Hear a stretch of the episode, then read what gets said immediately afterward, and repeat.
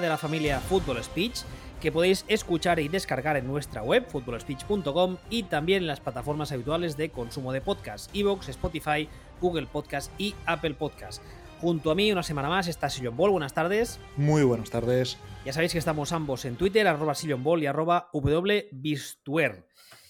Eh, hoy, después de estas eh, vacaciones, entre comillas, que nos hemos tomado, porque francamente, mm, que sepáis, os voy a contar una interioridad. Cuando están las cosas así tan tontas, de vez en cuando le voy mandando mensajes a este, le digo, ¿qué?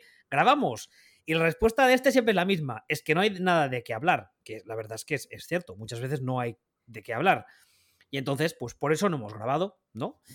Pero, eh, pero ¿qué pasa? Que dentro de unos días, no sé si igual os habéis enterado, hay una cosa que se llama el draft. La Superliga. no, no. Ah. Hay una cosa que se llama el draft y además eh, para los que no estéis muy, muy, muy atentos, que seáis fans ocasionales, que sepáis que hace unos años se cambió, se, retrasó un poquito. el año pasado ya se hizo más o menos por estas fechas. Este año eh, la primera ronda se disputará, bueno, por así, por así decirlo, se celebrará, sería más bien, eh, la madrugada del jueves 29 de abril al viernes 30 para nosotros, hablando siempre de, en horario peninsular español, a las 2 de la madrugada, es un poco una putada, porque es la ronda que tiene más chicha, que tiene más interés, posiblemente, y es la que va más tarde. Luego, la madrugada del viernes 30 al sábado 1 de mayo están las rondas 2 y 3, que aquí también hay bastante bandanga, a la 1 de la madrugada. Y luego ya el sábado 1 de mayo a las 6 de la tarde para nosotros eh, el resto, eh, como decimos en catalán, al carro del peix, lo que no quiere nadie muchas veces, será, ah, será el sábado a las 6 de la tarde. Dicho eso, también aprovecho para recordaros que tenemos, ya he dicho varias veces, un grupo de Telegram, lo podéis buscar muy fácil, es Backfield Vacío, todo junto. Eh, seguramente durante el draft estará bastante activo. Es un grupo donde solo se habla de fútbol americano, ni política, ni religión, no hay gente de los calls, o sea, es un grupo de bien, con gente ni la Superliga. Ni la Superliga, no. Bueno, la Superliga se ha tocado un poquito, sí. Más que nada porque yo dije, oye, ¿y esta mierda qué es? Pero bueno. Dicho todo ese rollo que nunca escuchas tú, ¿qué vamos a hacer hoy? ¿Ya, ya puedo, ya me toca? Sí, señor, ya te toca. A ver, ¿qué vamos a hacer hoy? Vamos a explicarlo un poco porque, porque es un matiz con respecto a lo que se suele hacer o se está haciendo, haciendo en otras, eh, en otras webs, en otros podcasts. Más que nada, pues si escucháis esto y así decir, menuda mierda, vamos a, vamos a ponernos a escuchar los grandes éxitos de los 90 y va a salir de nosotros, que tendría toda la lógica del mundo, ¿no? Entonces, bueno, un poco desde, desde este marco incomparable que es, eh, que es mi pueblo natal de Portugalete, famoso por la canción de Desde Portugalete a Bilbao y esto, o al menos lo piensa mi amigo José, antes de, antes de empezar hoy queríamos comentar un poco esto, pues, lo que vamos a hacer, ¿no? Y lo que vamos a hacer es no hablar de jugadores concretos, salvo como, por ejemplo, los perfiles de jugador o casos muy, muy, muy evidentes como el de Trevor Lawrence. vamos a centrarnos en qué tipo de jugador necesita draftear cada equipo, tanto por sus necesidades a corto como a lo mejor a largo plazo un poco en previsión, aunque ya somos conscientes de que el largo plazo vete tú a saber, ¿no? Que es lo, que decía Blossom, aquello de qué nos traerá el futuro, que quién puede adivinar, ¿no? Pues, pero bueno, más o menos tenerlo en cuenta.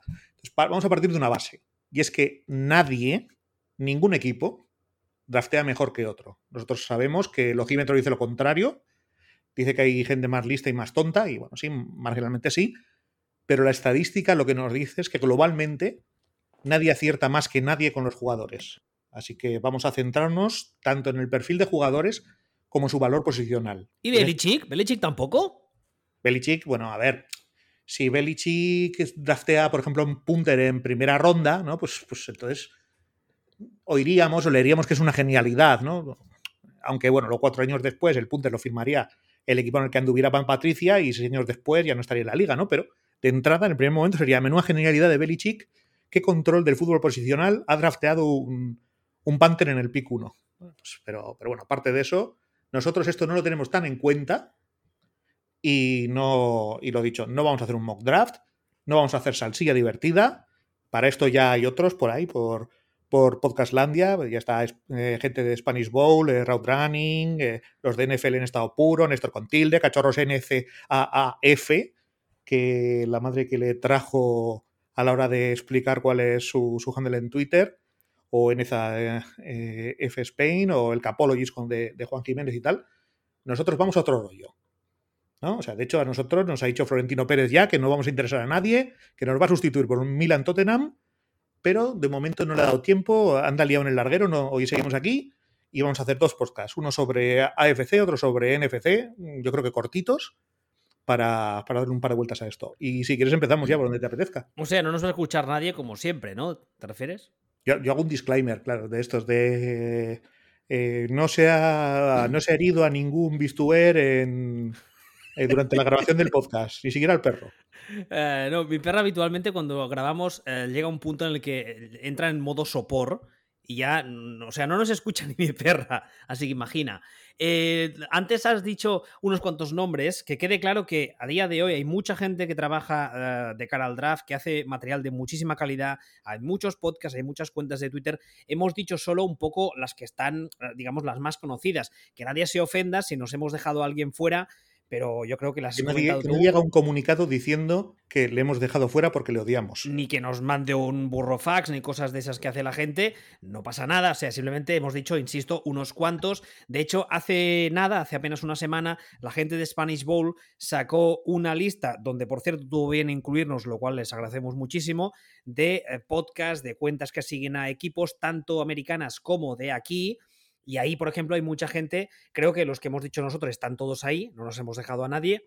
Y si tenéis interés, eh, siguiendo más o menos esta gente que hemos dicho, veréis que hacen retweets o eh, interactúan con gente que posiblemente no hemos dicho, pero vamos, que material sobre el draft a día de hoy, hecho desde aquí en español y con una calidad brutal, hay, mm, yo creo que nunca nadie jamás hubiese podido imaginar al nivel que hemos llegado y la cosa parece que va a ir a más. O sea que. Hay que saber mucho que nosotros de estos temas. Sí, muchísimo más, muchísimo más. Michael Gromenauer de cornerback de la Universidad de West Alabama?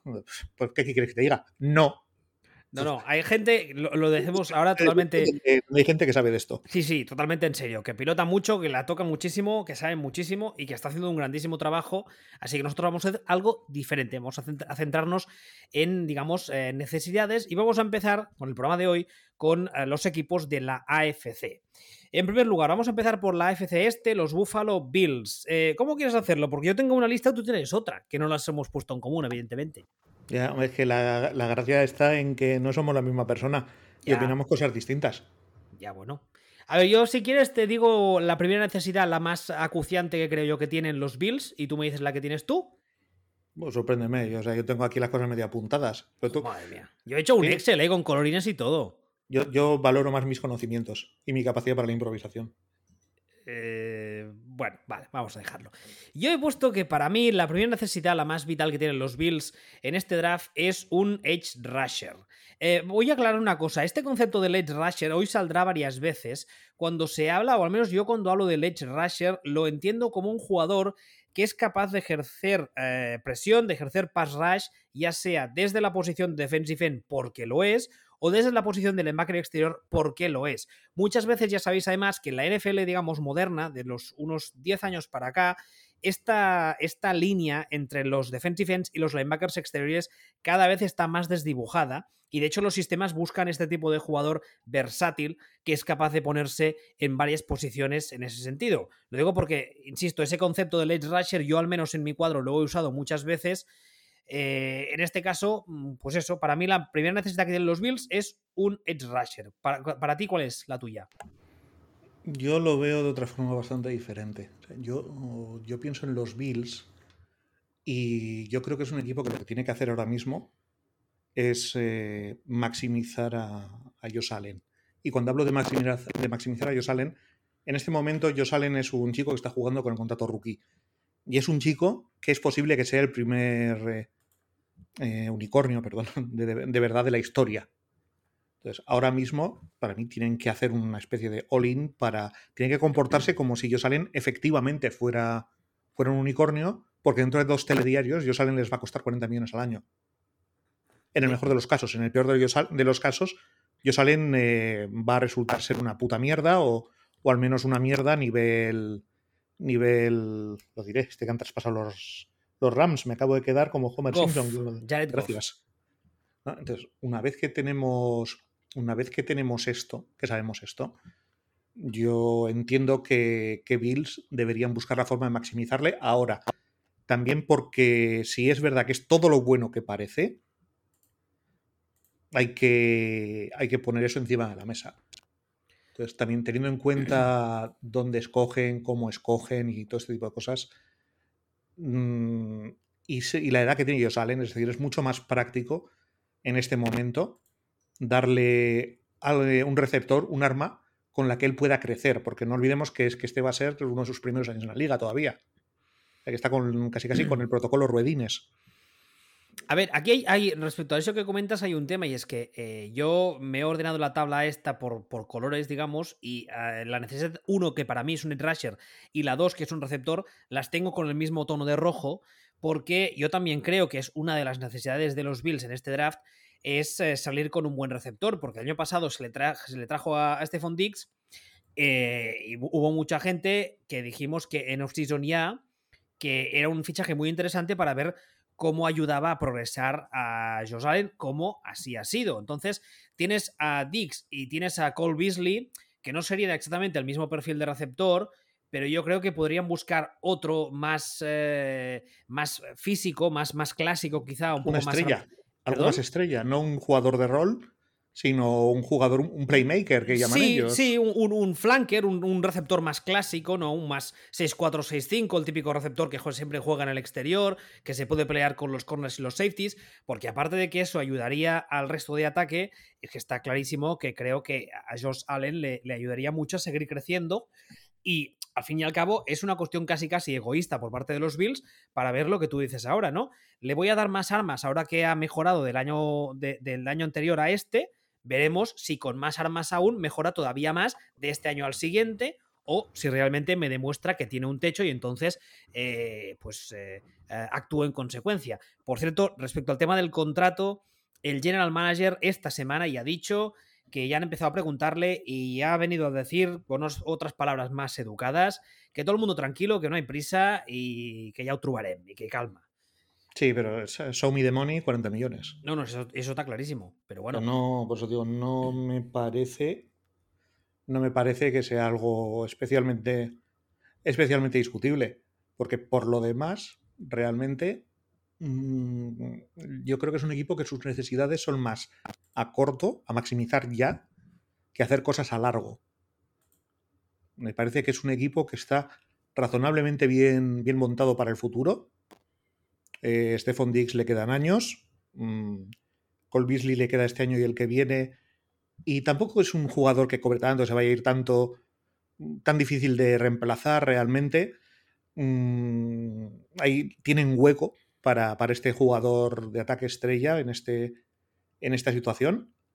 Y con la, eh, con, la línea, con la línea ofensiva, a lo mejor les vendría bien un jugador, un jugador de, de centro de, línea ofensiva, un, guardia, un center.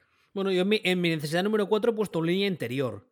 El tema, el tema es que ese jugador tú lo puedes conseguir muy, muy fácilmente en segunda ronda, en tercera ronda. O sea, tú al final en primera ronda, si tú en primera ronda drafteas un center o un guard, más vale que ese center o ese guard sean el mejor de la liga, el segundo mejor de la liga. Sí, sea futuro Hall of Famer, de esos que Exactamente, tiene que, ser, tiene que ser ese jugador. Si no, tercera ronda y tal. Entonces, ¿qué es lo que, qué es lo que necesitas que escoger en primera ronda y además en una posición como la que van a draftear ellos, que tu posición y el, valor posicional encajen? Para mí eso pide a gritos eh, receptor. Por cierto, mi necesidad número 3 para estos Bills he puesto un Tyren. Porque ya sabéis. receptor. Sí, sí, pero no. Mm, cuando digo un Tyren me refiero a un Tyren, no, a un perfil Kittel o un perfil Kelsey, sino un perfil clásico de Tyren. El típico Tyren que te bloquea y además. ¿puedo, poner una, ¿Puedo presentar una enmienda a la moción? Sí, claro.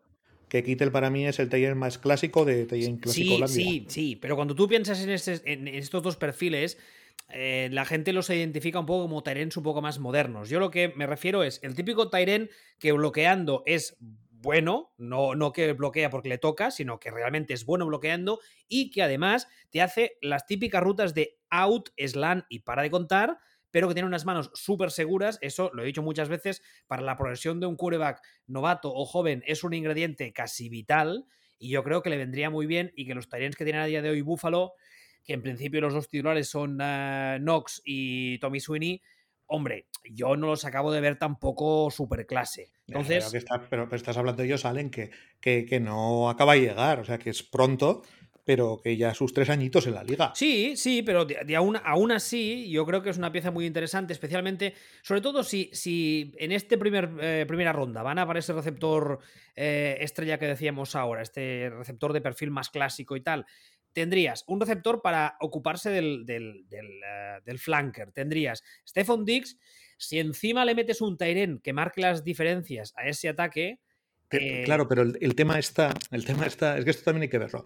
El tema está que tú, ese Tyren, ¿cuándo lo vas a draftear? Si tú eres, si tú eres los Bills. ¿Lo vas a draftear en primera ronda? No. Lo vas a draftear en tercera ronda.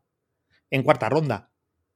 Y en tercera ronda, cuarta ronda, los, eh, los eh, estrellitas, que al final son receptores más grandes, prácticamente, que son eh, wide receivers más grandes, esos son los que más entran por los ojos, esos, eso no es lo que encuentras ahí. Ya, pero es que precisamente lo que estoy diciendo es que yo no iría por ese perfil de Tyrene. Claro, pero por eso te digo que es que al final lo que, lo que tú estás diciendo, que crees que les vendría bien, es realmente lo único que van a poder encontrar en el momento en que probablemente se planteen ir a por un, a por un Tyden. Por cierto, otra cosa que no he dicho al principio del programa y que creo que es importante, eh, a menos desde mi punto de vista, yo lo he dicho muchas veces, el otro día hacía un tweet con tono un poco humorístico, pero en el fondo lo pienso.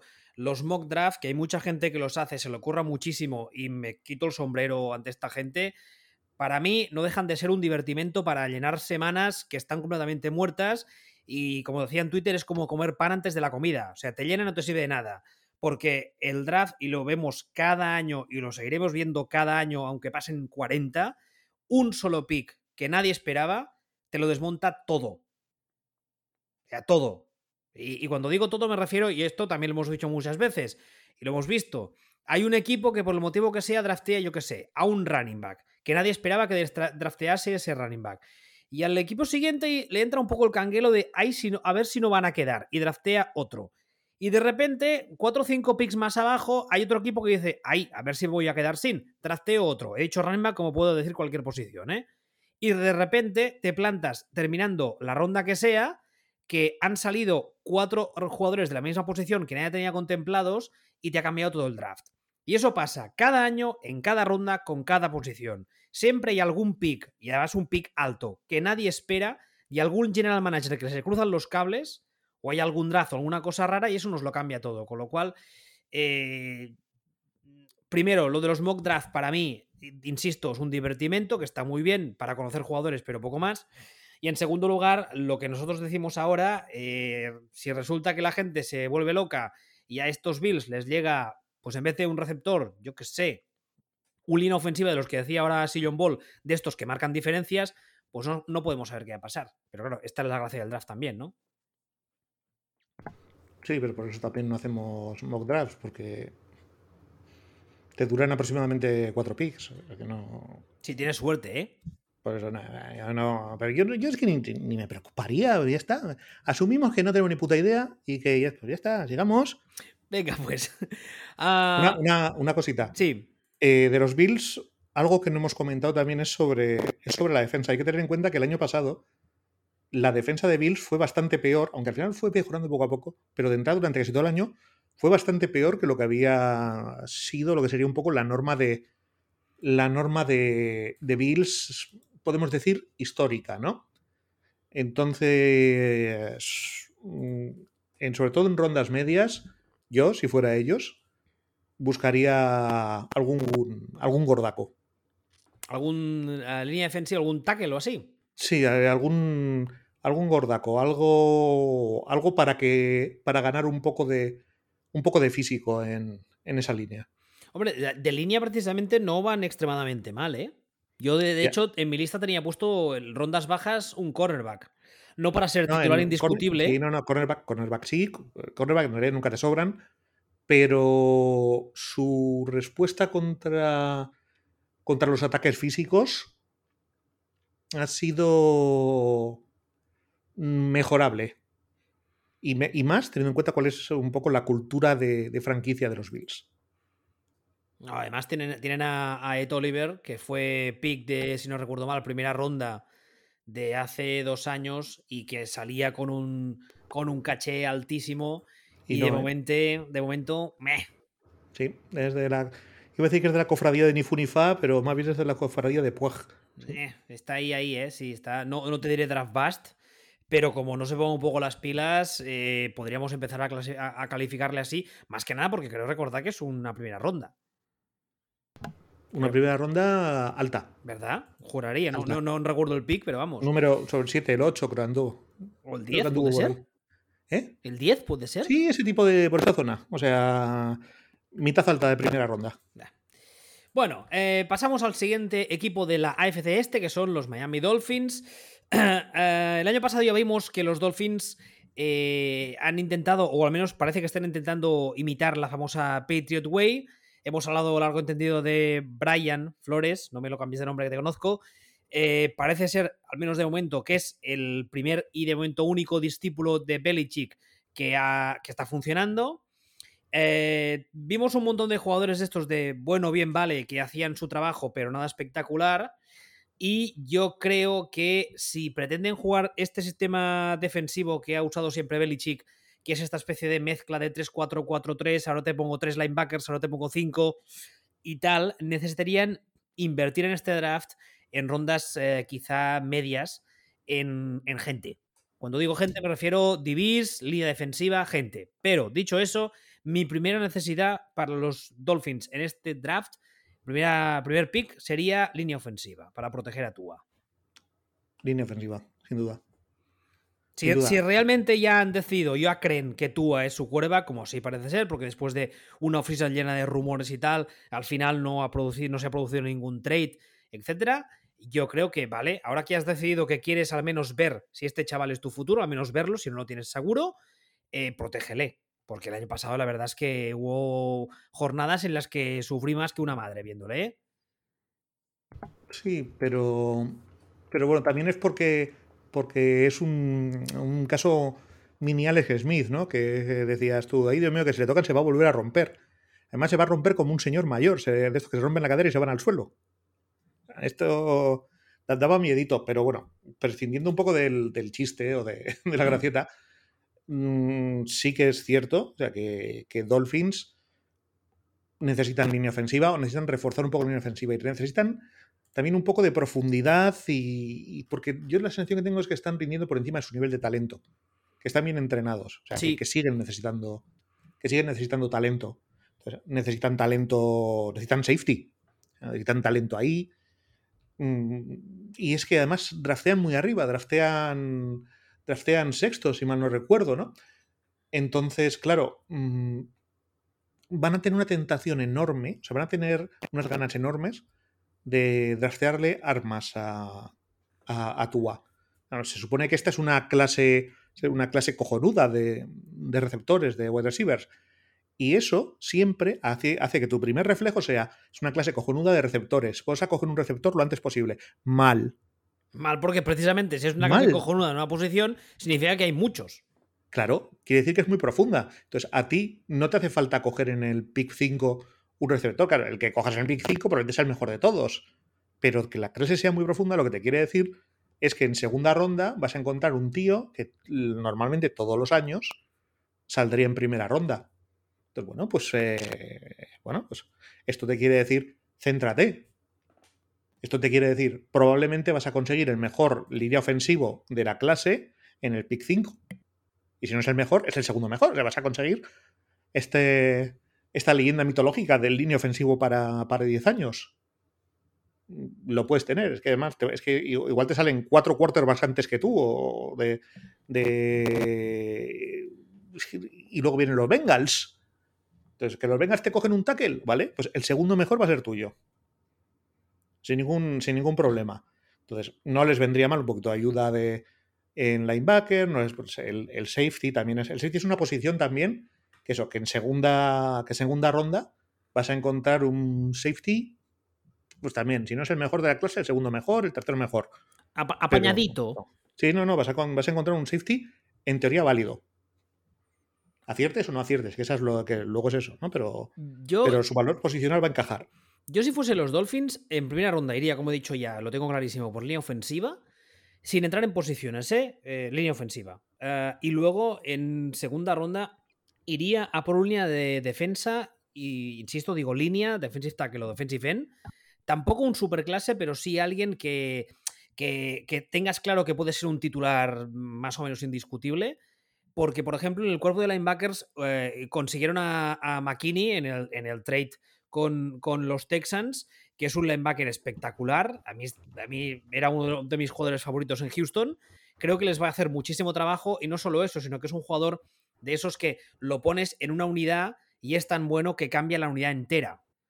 Entonces, eh, yo creo que la unidad de linebackers pueden estar más o menos apañados, pero entre línea defensiva y, secundaria, más que nada por, porque tengo la sensación de que quieren imitar eso que decía antes, ¿no? Esa, esa, forma de jugar de los Patriots, de ir cambiando sistemas, de ir mezclándolos y tal. Y para eso necesitas, necesitas una línea defensiva potente y necesitas una secundaria que sepa lo que hace. Entonces... yo es que línea, línea defensiva, por ejemplo, eh, este año termina contrato Emmanuel Ogba, que además es el, el jugador que más les cobra de esa, de esa línea defensiva. Yo no me plantearía renovarlo. O sea, yo plantearía mejorar mi línea defensiva vía, vía agencia libre, en este caso. O si acaso, trastearía para ir desarrollándolo en rondas posteriores un línea sea, un línea defensiva, pero ya en rondas posteriores. No pensando, no pensando a corto. O sea, yo a corto pensaría en blindar a Tua en un, de hecho, yo lo que, lo que yo sí que haría, si fuera los Dolphins, sería hacer un, un trade back. de, hecho, se habla, ¿eh? se está hablando estos días que es en plan, un poco como el chiste de Gila, ¿no? Alguien ha matado a alguien, ¿sabes? Pues un poco los Dolphins están haciendo eso, en plan, alguien tiene un pick de draft y quiere bajar, hola, hay alguien. es que para los Dolphins es mucho más práctico, mucho más práctico que escoger un receptor en el pick 6 o que escoger un, un línea ofensiva o sea, perdón, un, receptor. Tener dos picks en primera ronda. Exactamente, exactamente. O sea, eh, eh, y más, como estamos diciendo, es una clase muy profunda de, receptores. En una clase muy profunda de receptores, tú, escoges un, tú escoges un receptor en el pick 20 y eso, en teoría, debería ser un pepino. No, incluso, incluso si realmente consigues el trade down y consigues dos picks eh, medios bajos de primera, te puedes salir de la, de la, primera ronda, te puedes salir con un línea ofensivo titular que te mejora lo que tienes y te puedes salir con un receptor titular que te mejora lo que tienes. Sí, en y, ya, sales. claro. Y ya sales de primera ronda con dos de tus necesidades más gordas cubiertas. Sí, y insisto, que es que necesitan esto. O sea, necesitan porque eh, los receptores que tienen, el año que viene, Fuller eh, fuera. Es. Eh, es agente libre también. Además, es agente mm, libre. Yo a Fuller, que le conozco un poco porque lo teníamos en Houston, es un jugador de un perfil. O sea, hace dos o tres cosas muy bien, pero solo dos o tres. Ya, pero si, pero si, no lo tienes en el equipo, o sea, el año que viene van a necesitar o renovarlo o sustituirlo. Y Wilson lo mismo. O sea, quiero decir que realmente el año que viene van a tener huecos. O sea, este año tienen que draftear también bastante los Dolphins pensando en los huecos que van a tener el año que viene. Que es lo que te estaba. que, es un poco lo que, lo que te estaba diciendo, lo que me estaba, a lo que me estaba refiriendo. Pero bueno, por simplificar un poco lo que, un poco lo que estábamos diciendo. Receptor, línea ofensiva, lo ideal, hacer un trade hacia atrás para conseguir los dos en primera ronda, segunda parte, digamos, de primera ronda, luego un safety y luego pues un poco de, de líneas y cosas un poco más tarde, no tanto para, para hoy, sino para mañana. Cuerpos a desarrollar, podríamos decir, ¿no? Talento entrenable. Ahí estamos, qué gran expresión. Ah, AFC, este tercer equipo, los perdón, New England Patriots. Yo he puesto aquí que para mí su primera necesidad ya es si quieren empezar a trabajar en el futuro o o, siguen tirando lo que tienen, yo creo que tendrían que ir a por un quarterback. De hecho, hay muchos mock draft de mucha gente que sabe más que yo, lo cual no es complicado, que pone a los Patriots yendo a por un quarterback en primera ronda. Ya sabemos todos que Belichick eh, es un rey engatusando al GM tonto de turno. Mucha gente apuesta porque este año los Patriots van a hacer de las suyas en el draft. Con lo cual, y a mí no me extrañaría que saliesen de primera ronda con un quarterback. Hacer de ah, las suyas los Patriots, en el draft es cagarla. Que conste. bueno, o engañar a alguien. Hacer de las suyas. Es que Tom Brady. Vamos a ver, desde Tom Brady habrán sido unos 150 picks, de los que habrán salido bien unos 15. ¿Eh? seamos serios. ¿Tú, le tienes, manía a Belichick? No, soy objetivo. O sea, tú dices, o engañar a alguien. No, es que lo, de Patriots en draft es cagarla. Y lo, de, y lo de Texans es dejarse engañar. No, parece que es lo mismo, pero no es lo mismo, es que son complementarias. Pero ahora, desde el año pasado, drafté al perrete. Sí, ya, claro. Ay, qué mono y qué cuco. Sí, ya, ya, ya. Pero bueno, volviendo al, volviendo al tema de, al tema de Patriots. Claro que necesitar un quarterback, pero ¿dónde, ¿de dónde se lo van a sacar? ¿Tú no les ves yendo en primera ronda por un quarterback? ¿En qué, en qué pick? Pues ahora, francamente, no recuerdo el pick que tienen. No, no, quiero decir, no van a hacer un trade-up. Vale, ¿a dónde y a por quién? Eso no tengo ni idea, pero. No, pero es que esto, no, pero es que esto es importante. ¿Me estás diciendo que Patriots van a saltar, por ejemplo, a la posición de, de Dolphins que estábamos hablando ahora, que les vendría bien hacer un trade down? ¿Van a saltar hasta ahí para conseguir al teórico, pongamos, quinto quarterback de esta clase? No lo sé. ¿Van a saltar a la posición 12 para coger al teórico quinto, sexto quarterback de esta clase? ¿Cómo de bien suelen ser los quintos y sextos quarterbacks de las clases? ¿Cómo se llamaba el de la cabra de los Vikings? que no me sale ahora mismo el nombre. Ponder. No, es que Ponder es un caso claro. De según van, van saliendo quarterbacks, va avanzando un poco la. Esta del es que necesitamos un, un, quarterback. ¿Quién es el mejor que queda ahora en el pick, no sé, 10, 11, 12? Este. Hacemos un trade, cogemos a este en el 12 y la cabra. Esto pasa mucho. O sea, esto, esto pasa. En este caso, más, que la cabra de Goat, la cabra literalmente como la que llevaban. Es un, eh, eh, por cierto, un inciso. En el resto de España no lo sé. Aquí en Cataluña, al menos en Barcelona, cuando yo era pequeñito, de vez en cuando venían al barrio los gitanos con un piano y tocaban música para que la gente les diese dinero. Y venían con una escalera y una cabra. Eso. Eso, o sea, yo eso lo he vivido, pero lo he vivido en el Pleistoceno no soy tan mayor, yo me acuerdo haberlo visto en la calle. Eh, Willy, ¿cuántos años tienes? 39, ¿eh? no soy tan mayor. 39, eso quiere decir que estás hablando del Mundial 82 casi casi. Y yo nací, mundial 86. En, nací en el 81, sí. ¿Eh? O sea, tú estás hablando de recuerdos de hace 35 años. Bueno, tampoco. Bueno, bueno, el tema que hablábamos de. que tu audiencia no había nacido. hablamos de Ponder, de la cabra, de la cabra, pero cuando hablamos de la cabra, no del GOAT, sino de la cabra de los gitanos, de la que subía escaleras. Eh, esto, o sea, si tú tienes la suerte de que poco a poco un tío va, que se prevé bien, por lo que sea, va cayendo, va cayendo, va cayendo, va cayendo, y un quarterback que se proyectaba que iba a salir en el pick 3, en el pick 4, cae, cae, cae, cae, y llegas al pick 13 y está ahí, eso es una cosa.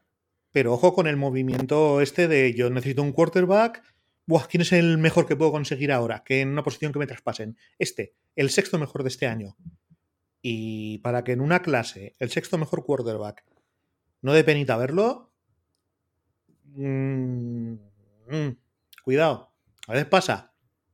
A veces pasa. Pero esa lotería es una lotería a la que se juega con muy pocos números. Igual es que hay Justin Fields, que ahora con, claro, como es epiléptico, los, los equipos no lo quieren, parece.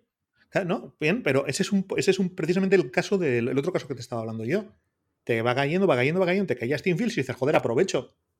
Pero, pero cuidado si en lugar de un joder aprovecho, haces un, bueno, necesito, necesito, necesito, necesito. Porque al final, realmente, también hay que tener en cuenta que, que Patriots, sí, sí, sí, necesitan un quarterback. Patriots necesitan de todo. Sí, eso iba a decirte. Por ejemplo, eh. otra cosa que necesitan como el comer es más talento en la defensa en general, porque antes hablamos, de los Dolphins, los reyes de, este, de esta especie de sistema de mezclar sistemas bajo la redundancia y de jugar con los esquemas son precisamente los Patriots y, les, hace les hace falta talento en todas las líneas, o sea, en todas. De defensa, en todas.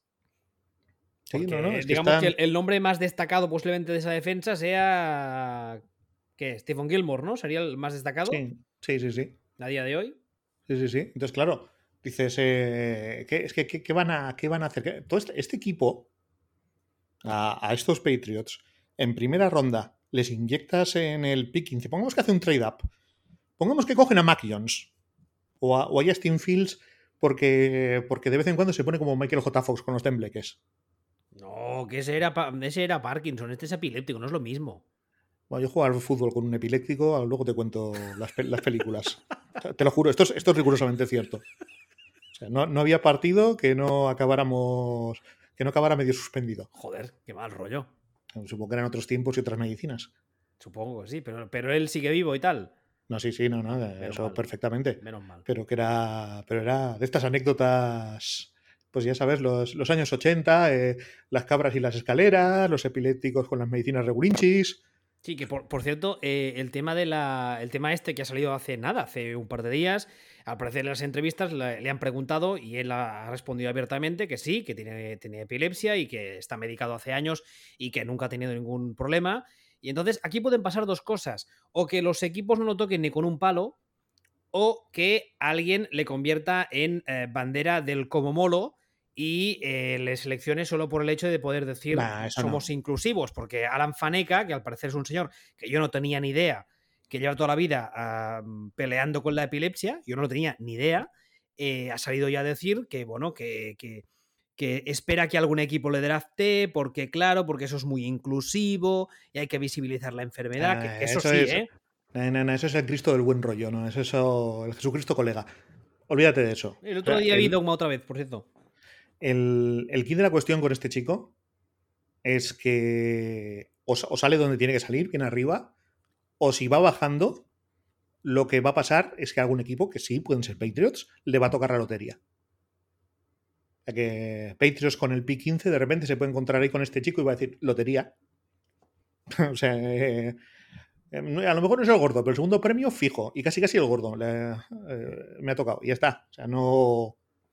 Yo no le daría más vueltas a este. Y, y- pero vamos, en cualquier caso, esta- estos Patriots, esta plantilla de Patriots, le haces un plug and play con este chico de, de quarterback y esa plantilla sigue siendo una mierda. Y tanto. Y es que más en todas las O sea, líneas, ¿eh? es que necesitan ayuda de todo. Pero de todo. Pues están, están tan, tan, tan, tan, tan, tan, tan mal que salvo que tengan un caso así, si yo fuera Patriots, pasaba del año, pasaba de quarterback, tiraba con, tiraba con lo que tengo, mm, hacía, esto sí, un, un clásico, un clásico Belichick, tiraba para atrás y buscaba hincharme a segundas y terceras rondas eh, y recargar el equipo. O sea, yo siempre he defendido y que, que el quarterback es casi casi lo último que tienes que draftear. Lo último que tienes que montar en tu equipo. Luego, al final ya montas el quarterback, pero necesitan, necesitan cargar. Es que si no van a tener el.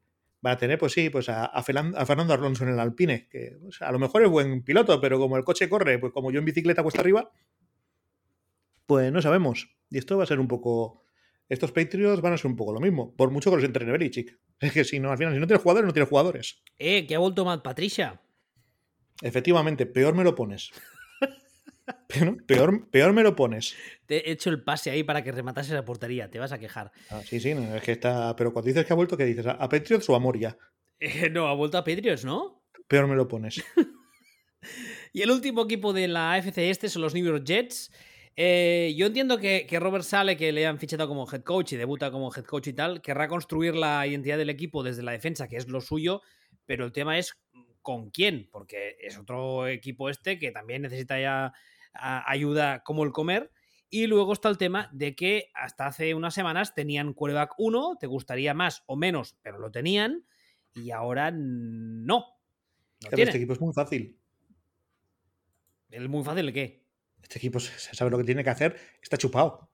¿Así? A ver. Es el, yo- para, para mí es el equipo más fácil de aquí a Cuenca 78 veces ir y volver. A ver, yo he puesto quarterback en, el- en el- en la Pues primera está. ronda, sí, Ya claro. está, o sea, ¿tienes alguna duda?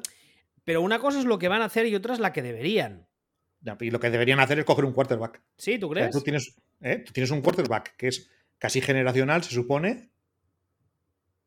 O sea, tú antes he dicho, lo último que tienes que casi casi que tienes que coger es el quarterback. Vale, tú estás en un draft y te viene Peyton Manning. Y dices, no, no, no, no, a ver, vamos a ver, seamos serios. O sea, es como si tú estás drafteando para fútbol del otro, del que no te gusta, y te viene Messi. Y dices, no, pues que me falta lateral izquierdo, Clem. Por saco el lateral izquierdo. O sea, vamos a ver. Pick 1, jugador. Yo creo que no es tan bueno como se dice, pero no me voy a meter en esto. Eh, con teórica, teóricamente generacional. quarterback. ¿Qué es lo siguiente que tienes que escoger? Gente para que no le pegue al quarterback. ¿Qué es lo siguiente que tienes que escoger? Gente a la que el quarterback le pase el balón. Lo que pasa que si hablamos de Zach Wilson, que es el pick que, se, que parece que va a ser el de los Jets y tal, a mí es un jugador, lo hemos hablado precisamente con, con Cachorros NCA en Twitter muchas veces, que a ambos nos gusta muchísimo. Creemos que tiene un, techo muy, muy alto, alto nivel Mahomes. Pero el problema es que este equipo no lo vemos a día de hoy capacitado, capacitado para, para desarrollarle. Y además es que lo hemos contado también muchas veces con muchos otros casos. Nueva York es un escenario muy. es una plaza para torear muy complicadilla. No es, un, no es un equipo, ni una afición, ni un más media que puedes decir, bueno, drafteo este tío con un pick 3, pick 4, pick 5 y ya saldrá. Y hay paciencia. Y si juega mal no pasa nada. No. pero ya está. O sea, vamos a ver. Lo normal es que el pick 1 sea, sea Lorenz. Entonces, lo normal es que, y es que el segundo, el, otro, es este. que lo normal es que Sal Wilson caiga, caiga, ahí. Yo creo que se os está yendo un poco la pelota a la hora de proyectar lo que va a ser. creo, que la, creo que la posibilidad está ahí pero, pero bueno, pero eso es como un poco el best case escenario, ¿no? Pero, y una vez que lo tienes, primero, primero protégelo, segundo, que pueda pasarle el balón a alguien. O sea, no, que no le peguen el primer año. Eh, y que no se me enfade la gente de los Bengals, pero que no me hagan un Bengals. Y más cuando la defensa de Jets es que son buenos. O sea, los jugadores son buenos y les viene Robert Sale. Hombre, en principio tendría esta defensa tendría que mejorar porque has fichado un entrenador cuya, cuya fama, digamos, ha venido a partir de sus eh, esquemas defensivos, que yo creo que tampoco ha sido tan especial, pero bueno, igual me equivoco. la, la, línea casi la tienen.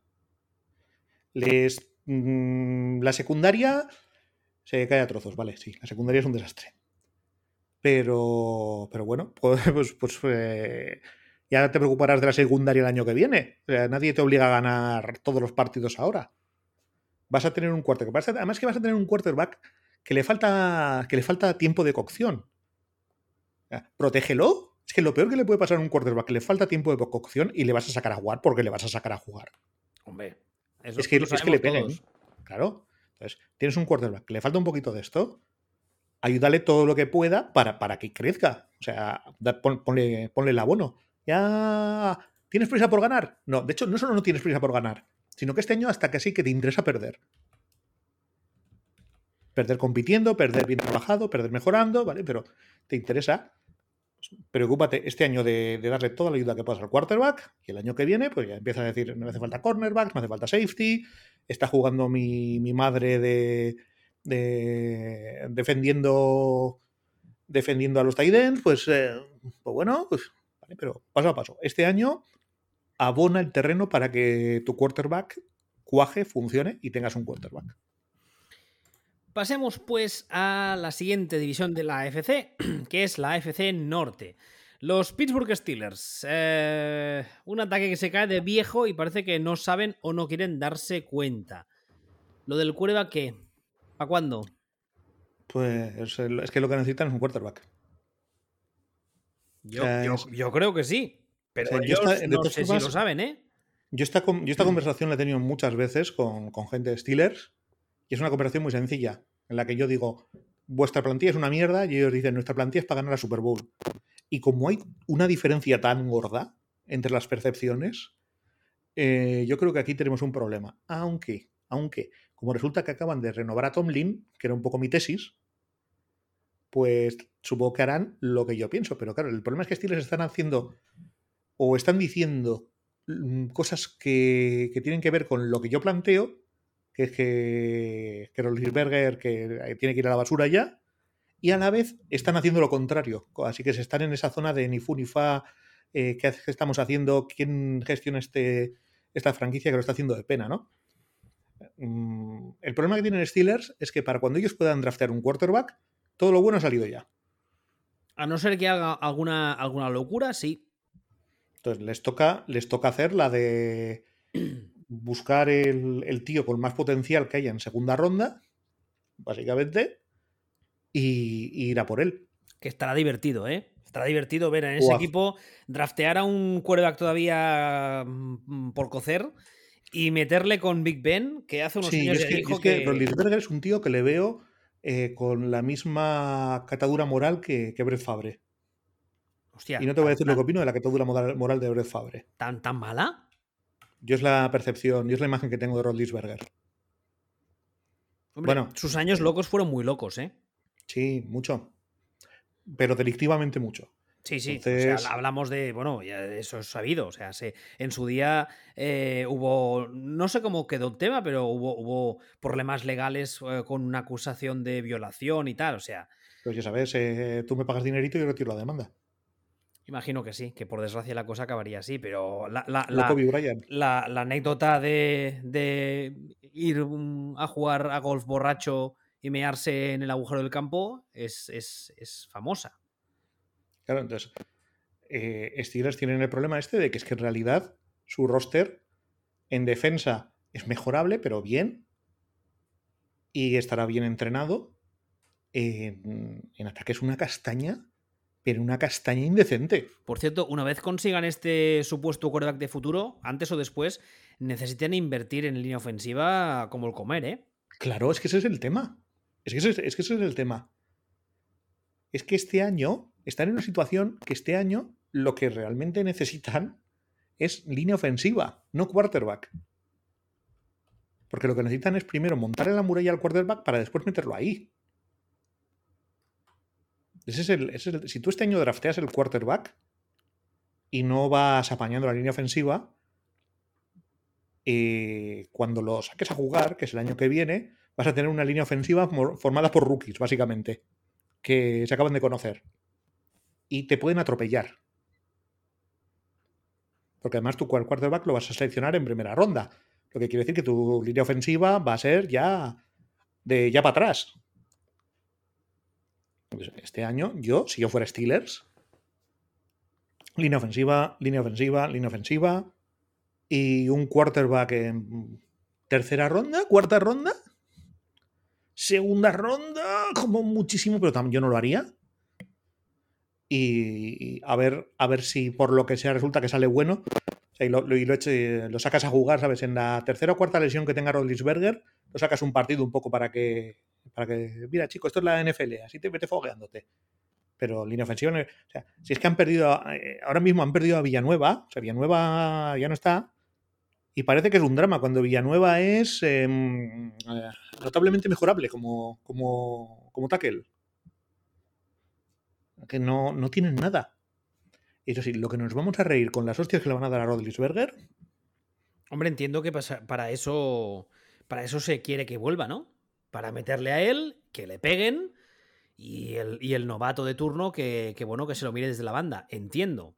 El problema, el, el problema es este, que si tú el novato, eh, no va a ser un novato de, de primer nivel, ya decimos, va a ser un novato, digamos, de segundo nivel en el mejor de los casos. Si tú ese novato lo drafteas al final de primera ronda, porque estos draftean al final, draftean tarde, si tú este, si tú este novato lo drafteas ahí, el problema que vas a tener es que luego, por ejemplo, tu left tackle, que draftees, pongamos, en el mejor de los casos, va a ser de finales de segunda ronda que bueno, no es tan grave como en otras posiciones, pero ya no estamos hablando de un left tackle de primer nivel. Y ya el siguiente ya, ya vas para atrás, ya vas para atrás, ya, ya vas entrando en la, en la zona, en la territorio. De aquí solo puedes draftear líneas interiores. Yo, ya te digo, yo blindaría la línea. Incluso, y sé que esto va contra la franquicia, pero yo es que tiraría el año. Yo blindaría la línea, dejaría que le peguen a este, mm, tiraría, tiraría para adelante y el año que viene, que pierdo 800 partidos, que, que es que Tomlin no sabe perder partidos, además, es la putada. Que pierde 800 partidos, pues a lo mejor, mira, escoges el número 6, escoges el segundo, tercer quarterback o cuarto, como mucho, de, de la clase del año que viene. ¿Ves que la clase del año que viene creo que es Regulinchis? De quarterback sí. La verdad es que no, Mm. tiene, no tiene mucho talento, no sé que cambió mucho las cosas. No Pero- pinta muy bien, ¿no? Ya, Entonces, bueno, pero ya haces alguna cosa así, buscas algo, drafteas una segunda ronda y lo vas desarrollando, pero ya le has montado un entorno en el que pueda, en el que pueda florecer. Porque ahora mismo, un quarterback en Steelers es un entorno tóxico para ese quarterback. Tienes todos los números para que no cuaje, todos. es muerte, asesinato. Y encima con, Big Ben dando por saco. Exactamente, o sea, es que tienes un mentor que no es un mentor, es un tío que te está poniendo palos en las ruedas. Vas a tener no línea ofensiva y vas a tener unos receptores que tu público cree que son mucho mejores de lo que son. No, no puedes estar en una situación peor. Pasamos al siguiente de la FC Norte, ¿te parece? Como quieras, es que yo de este Steelers no me canso de atizarles. ya lo veo, ya. el siguiente de la FC Norte son los Baltimore Ravens. yo aquí tengo dos problemas. El primero es que creo que falta línea ofensiva. Sí que es verdad que tienen un que es muy móvil y que hay muchas veces que se expone él por su forma de jugar, todo lo que tú quieras, pero aún así sigo pensando que esa línea hay que mejorarla. Y luego creo que faltan linebackers para Danta 3-4 que creo que también le falta alguien al que les pase el balón a este hombre. Hombre, no, yo creo que no es su, agujero principal que cubrir, ¿eh? ¿Tú crees que no? No, yo creo que, lo que hay es mejorable, sí. Pero no es en plan el nivel de los Jets, que mientras hablabas antes está mirando el depth chart y no conozco a nadie. Ya, pero es que estos son. Es que estos en teoría quieren ganar el anillo. Ya, pero estos pagan el, el anillo, ¿importa que, tengan de receptores si solo corren? ¿No? Eh, sí, sí que importa, porque esto del solo corren es, una, es algo mitológico que en realidad no funciona. Vaya. Como, como, hemos visto tantas veces. Y tienen un pequeño, pequeñísimo problemilla. Y es que el año que viene, este año todavía no, pero el año que viene, el salario de Lamar Jackson ya se dispara. Es su quinto año. Y en 2023 ya va a ser Show Me the Money. O sea, este año está cobrando 3 millones, el año que viene 23, dentro de dos años estará en los 40. Como tú. No, en los 40 en 6 meses. Efectivamente. Millones no, por desgracia, ¿eh? me gustaría. Eh, se, les va a venir encima todo el tochaco salarial. Dentro de lo que cada han tenido suerte de que este año de bajón todavía les ha entrado, les ha entrado lo de Lamar Jackson, pero el año que viene les va a venir y se van a encontrar. Eh, y, bueno, este año tienen de receptores a Sammy Watkins, que para lo que parecía que iba a ser, se ha quedado en bastante poco, bastante menos. Marquis Brown, que. Eh, y luego Mike Boykin y gente así. O sea, es que. Yo para mí necesitan de esto. Y, y, tienes razón, ¿eh? También necesitan. También necesitan línea interior. Pero ¿cuál es la diferencia entre la línea interior y los receptores? Que tú un buen línea interior lo encuentras en segunda ronda. Y este año es un draft profundo de receptores, lo que quiere decir que a final de primera ronda, donde draftearán estos, van a poder encontrar a lo mejor incluso una estrella de, de, wide receiver. ¿Sabes qué me pasa con los, con los Ravens? Que me debato entre obligarme a que me guste Lamar Jackson porque es el perfil de cuerva que no me gusta, que es más corredor que otra cosa. Y, la gente, no, ¿qué coño negro? Como si es blanco, lila o a topos, me la, me la sopla. El tema es que yo todavía le veo más corredor que pasador. Y eso hemos demostrado hasta la saciedad y lo hemos visto todos que en la NFL moderna no funciona. Que un que está muy bien que tenga habilidad atlética, pero tiene que ser primero un señor que pasa. Y yo sigo sin acabar de quererme a Lamar Jackson. Lo siento mucho. Intento que me guste porque sé que hay mucha gente que le gusta y tal y cual y que el chaval eh, está intentando trabajar para mejorar y tal, pero no me acabo de... No, no, no. Bueno, pero es que tienes dos opciones. O te lo crees y trabajas para él, o no te lo crees y al carrer, que creo que es como decir vosotros, ¿no? Más o menos, sí, no está del todo mal. ¿Y tú crees que los, que los Ravens se lo creen a pies juntillas? Deberían. No te he preguntado eso. Yo creo que sí. Yo creo que, no, yo creo que sí, porque históricamente en este tipo de casos. Parecemos un matrimonio ya. Yo me pregunto algo y tú me respondes lo que quieres. Me cago en un matrimonio, un, matrimonio de gallegos. en este. no, pero quiero decir, en este caso, lo normal, casi todos los equipos son los últimos que se dan cuenta de. o dejan de creer o dejan de actuar como si creyeran en el quarterback. Porque lo normal es que el general manager, eh, la vida del general manager de, laboral, dependa de, si su eh, selección de quarterback eh, funciona o no funciona. En este caso, en este caso Ravens necesita darle algo. Necesita darle, darle algo ya, porque Ravens también es otro equipo que necesita comportarse como si optara al anillo. Es un equipo que es borderline contender, por decirlo de alguna forma, y eso quiere decir que tienes que comportarte como contender. Mm, tiene una, una división complicadilla, ¿eh? Ya lo sé, claro, es que esa es otra. Pero es que tú necesitas comportarte como. Tienes que poner las pelotas encima de la mesa. Y, los, y, Ravens, ya te digo, o sea, Ravens tiene. Este año tienes a mi Watkins, pero es este año. Entonces tú, y con un, con un draft tan profundo de, de, receptores, a final de primera ronda, puedes encontrar un receptor de muy de primer nivel. Yo ahí, traca, traca, Y además, un, yo ahí buscaría un receptor también, un receptor largo. Un receptor que habla. Un receptor que coja, que, que baje mandarinas de un tío como Lamar Jackson. O sea, un, receptor de esos eh, con range, ¿no? De esos que, no solo es físicamente grande, exactamente, sino que es un tipo que, lo que tú decías ahora, ¿no? Que le tiras mandarinas y él se encarga de, hacer la mitad de la recepción. Claro, o sea, si, vas a, si vas a buscar en, primera ronda, en un draft profundo, como decimos, un receptor, puede haber otro tipo de perfiles, pero un quarterback como es este, yo le buscaría un tío que me bajara las mandarinas.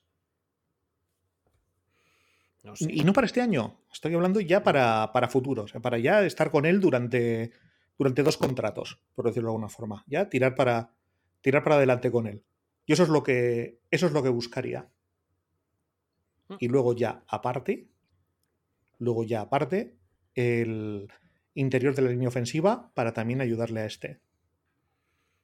Hombre, más que nada es que el problema de los Ravens es que si el interior de la línea no funciona, la capacidad que tiene eh, Lamar Jackson, sobre todo, es para salir corriendo por el exterior. Entonces, si tus tackles fallan, como, como la movilidad del quarterback te permite salir por el exterior, es menos grave que si lo hace el interior de la línea. No sé si estoy explicando muy bien.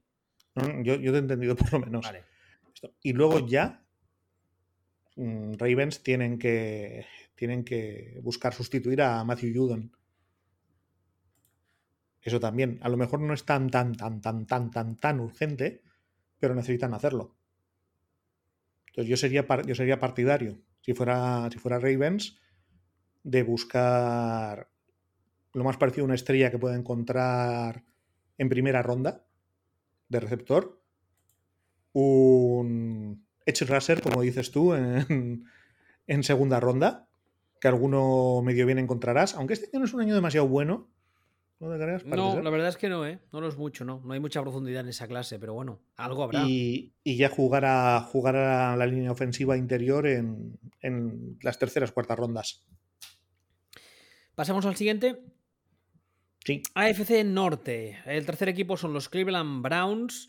Eh, sobre el papel parece que es un equipo al que no le falte de nada, quizá alguna pieza para dar más rotación y más eh, amplitud de esquema a la defensa, pero sobre el papel es eso, ¿no? Es un, es un equipo al que tú lo miras, miras el roster. Y el otro día, cuando estábamos eh, preparando el guion del programa y tal, cogí el roster con mimo, empecé a mirar y dije, coño, es que esta gente tiene muchísimo talento. ¿Puedo, volver a atizarle a, a Steelers? Hombre, por favor. Pero me di ¿cómo me pueden decir que tienen mejor roster que los Browns? Yo, yo, tampoco lo entiendo, francamente. Si los Browns tienen un, los Browns tienen un roster que dices tú, que estos. Es que Vamos, no ganan porque no quieren. No, no, es, que, realmente eh, tú te lo miras, receptores, Beckham eh, Jr. y Landry. Eso va a empezar. La línea ofensiva está muy bien y tiene varios nombres importantes. Luego tienes los Tyrens, que no están nada mal. Tienes a, Brian y a Njoku, y a Justin Hooper.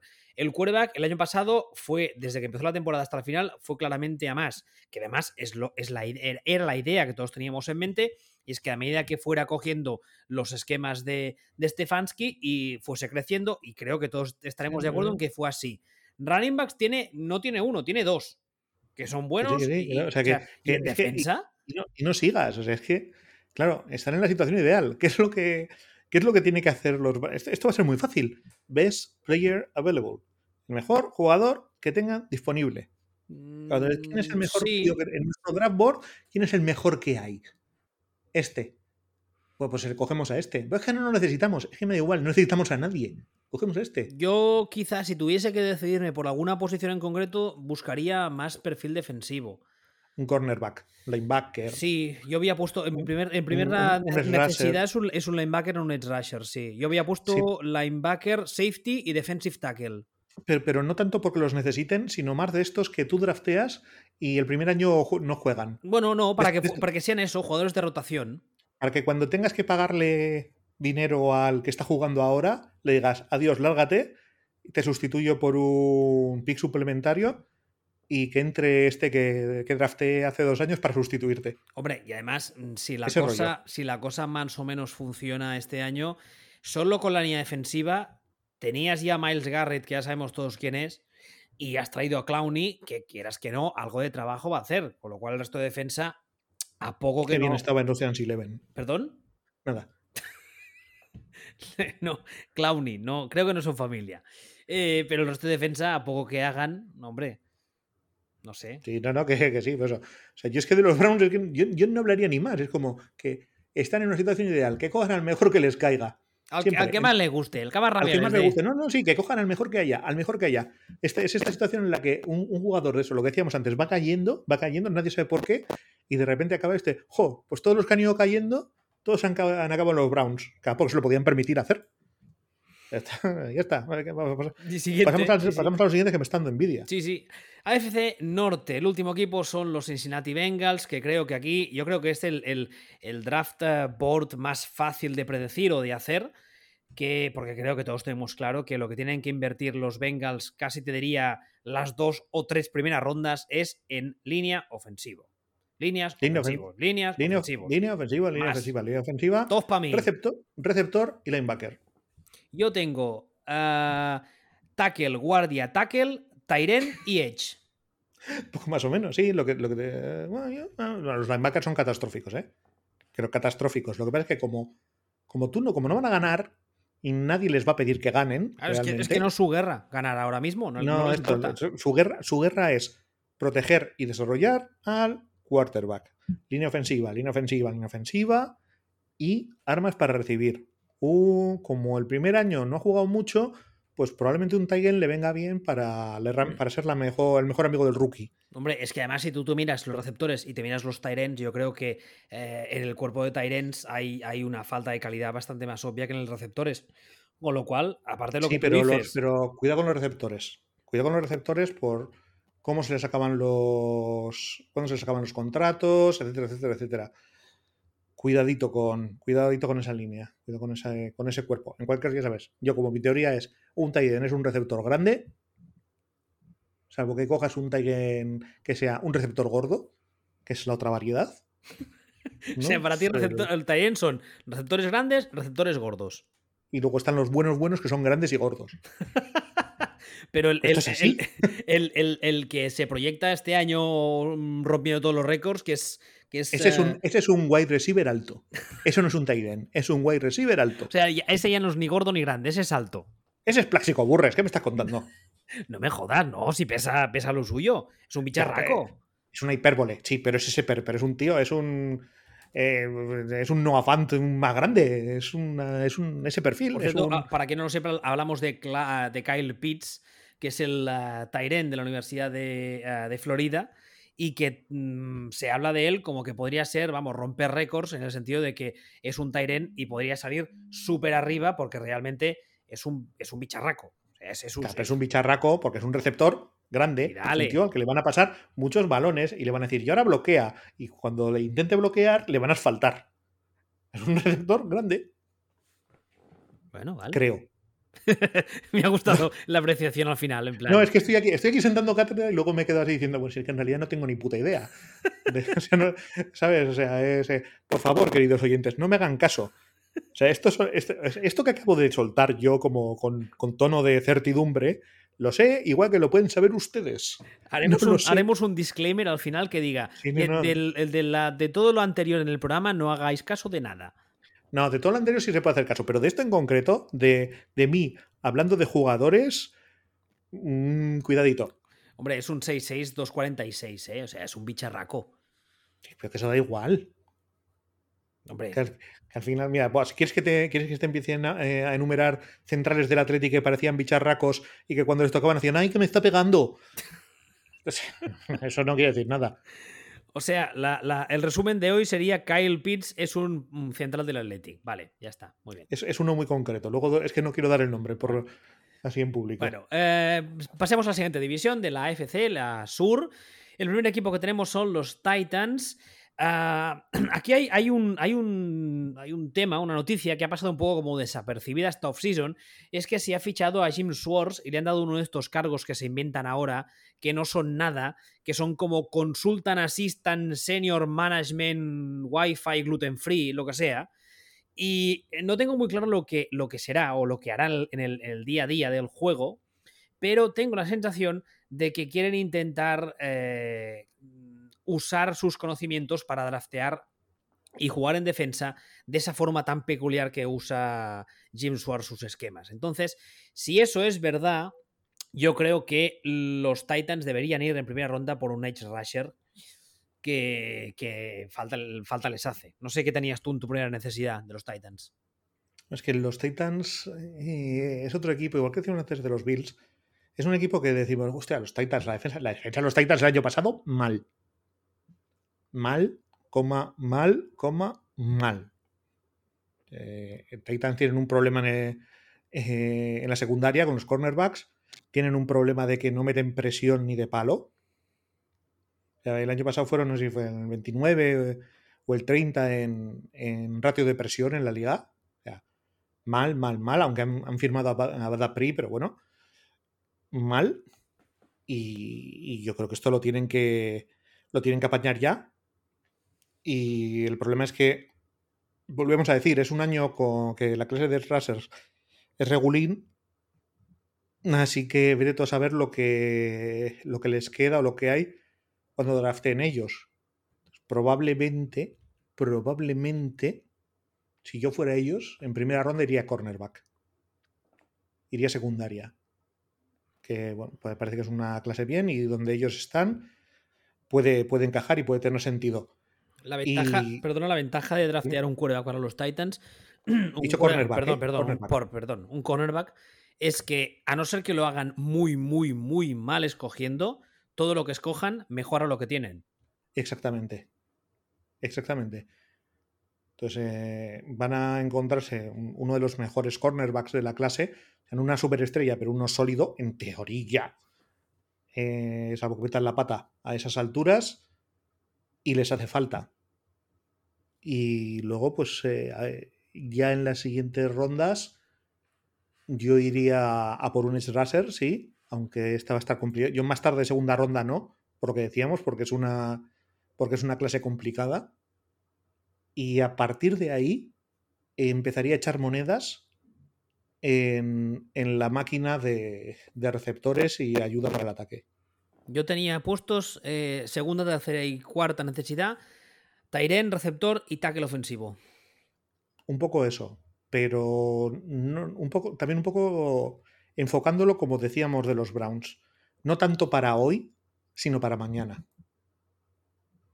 Ya estamos, eh, estamos hablando y estamos pensando ya de, bueno, mm, este, este cuerpo de receptores en breve va a necesitar un poquito de savia, de savia nueva, así que vamos a ir escogiendo, vamos a ir haciendo, moviendo terceras, cuartas rondas y poco a poco que vayan entrando en el sistema, de forma que cuando nos haga falta el año que viene, de verdad nos hagan falta, puedan ser casi plug and play y conozcan el sistema. Pero a corto, a corto plazo, secundaria. y más, no sé, por dónde escogen y por lo que les hace falta, secundaria, cornerback. Yo tengo ganas de ver lo que, lo que va a hacer Jim Swords en ese equipo, ¿eh? porque el otro día, por ejemplo, tuiteé una noticia que decían que de cara al draft va a estar, va a estar activo, o sea, va a estar ahí presente, va a estar como asesorando los jugadores y tal. Entonces, yo entiendo que va a haber, eh, que va a tener un papel relativamente importante en lo que se draftee o en la forma en la que se quiera jugar. Entiendo. El otro día leí que Matt Patricia estaba haciendo lo mismo en Patriots. Me escucharon, fíjate, o sea, ahí sí que escucharon mis risas desde mi ciudad natal de Portugalete. Madre mía. ¿Qué, manía le tienes tú a Matt Patricia, pobre hombre? Qué manía, ni qué, ni qué manía. Es que es, lo peor que, puede que se puede ser en esta vida. Incompetente y prepotente. Las dos cosas a la vez. Siguiente equipo de la AFC Sur, los Indianapolis Colts. Eh, es otro equipo que parece que tenga casi de todo y que a poco que añadan, a no ser que la caguen mucho, como decíamos ahora con los Titans, irán a más. Eh, adquirieron a, a, Ya me saldrá, al quarterback de Filadelfia. A Wentz, perdón, perdón, perdón, a Carson Wentz.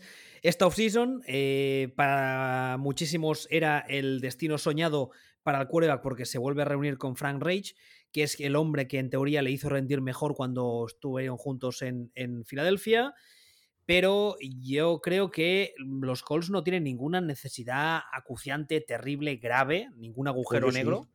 Yo he puesto las dos primeras necesidades, la 1 y la 2 he puesto línea ofensiva. Claro. Claro. Pero, no tengo la sensación que, que, sea una línea terrible, ¿eh? ¿O sí? Ya, pero, pero para mí es muy, muy evidente que es lo más flojo que tienen. O sea, ah, bueno, claro, sí. acabas, acabas de contratar a un tío que acaban de echar a patadas del sitio donde él pensaba que iba a estar toda su vida el príncipe Enrique de Inglaterra para jugar de, para jugar de quarterback, pues tendrás que, que, es un tío que, físicamente pues está, ya veremos cómo, tendrás que blindarlo. Tendrás que blindarlo y además tendrás que blindarlo con cosas que vas a poder escoger en la posición en la que escoges y encaja bien que las escojas ahí. Realmente todo, realmente todo va bien. Todo, todo tiene sentido. El, un, un, tackle izquierdo, perfecto. Maravilloso. y es que les va a venir bien. Dicen, es que la línea no es tan mala. Ya, pero un tackle, un bueno, muy buen tackle, les va, les va a dar toda la vida del mundo. toda, toda, toda, toda la vida del mundo. Y luego, y luego, yo, por ejemplo, en una ronda ya un poco más tardía, tercera, cuarta ronda incluso, Iría a buscar algún perfil de receptor que tenga mucho potencial, pero que no necesite deslumbrar ya para irlo metiendo como receptor ahora mismo 3, porque entiendo que el segundo a día de hoy es T.Y. Hilton, pero eh, ya con la idea de que dentro de no mucho sustituya a T.Y. Hilton como receptor número 2 al lado de Michael Pittman. Mm, yo más que eso, o sea, sí, pero no iría exactamente a por ese perfil. Yo creo que a estos Colts en una eh, tercera cuarta ronda, volvemos a lo de clase profunda, etcétera, etcétera, etcétera. Yo creo que este año en una tercera cuarta ronda puedes encontrar un muy, muy, muy, muy, muy buen receptor para el slot. Ese perfil de. Ese perfil de receptor. Perfil eh, Julian Edelman, vamos. Eh, más o menos, sí. Ese creo que es agente libre. Creo que sí. Perfil, sí, sí, bueno, sí, bromas aparte. Es exactamente ese perfil, o sea, un, receptor de slot. De esos que, como en primera ronda es al otro perfil normalmente, esto sale un poquito más tarde, año muy bueno. en esas rondas intermedias tienes muchos números de encontrar uno que te pueda servir durante años. Oye, además, el, perfil de receptor clásico flanker que decíamos antes, que como tú dices ahora, es el que suele salir alto, esta gente ya lo tienen, y además lo tienen desde hace un año, o sea, no es que esté cascado ni mayor. Claro, es lo que digo, no, tienes, que, no tienes que buscar, voy a draftear a alguien para sustituirlo. Entonces, ¿qué, ¿qué, me puede complementar? ¿Qué me puede venir bien que esto? Bueno, igual podemos encontrar un receptor de slot de casi primer nivel o primer nivel en tercera ronda. Yo iría ahí a por él. No, no me parece mala idea, ¿no? Es un poco la. Esto. Y luego ya, eh, en la ronda de jugar a la lotería, jugaría la lotería con secundaria. Pero de entrada, eh, de entrada tackle, específicamente tackle izquierdo.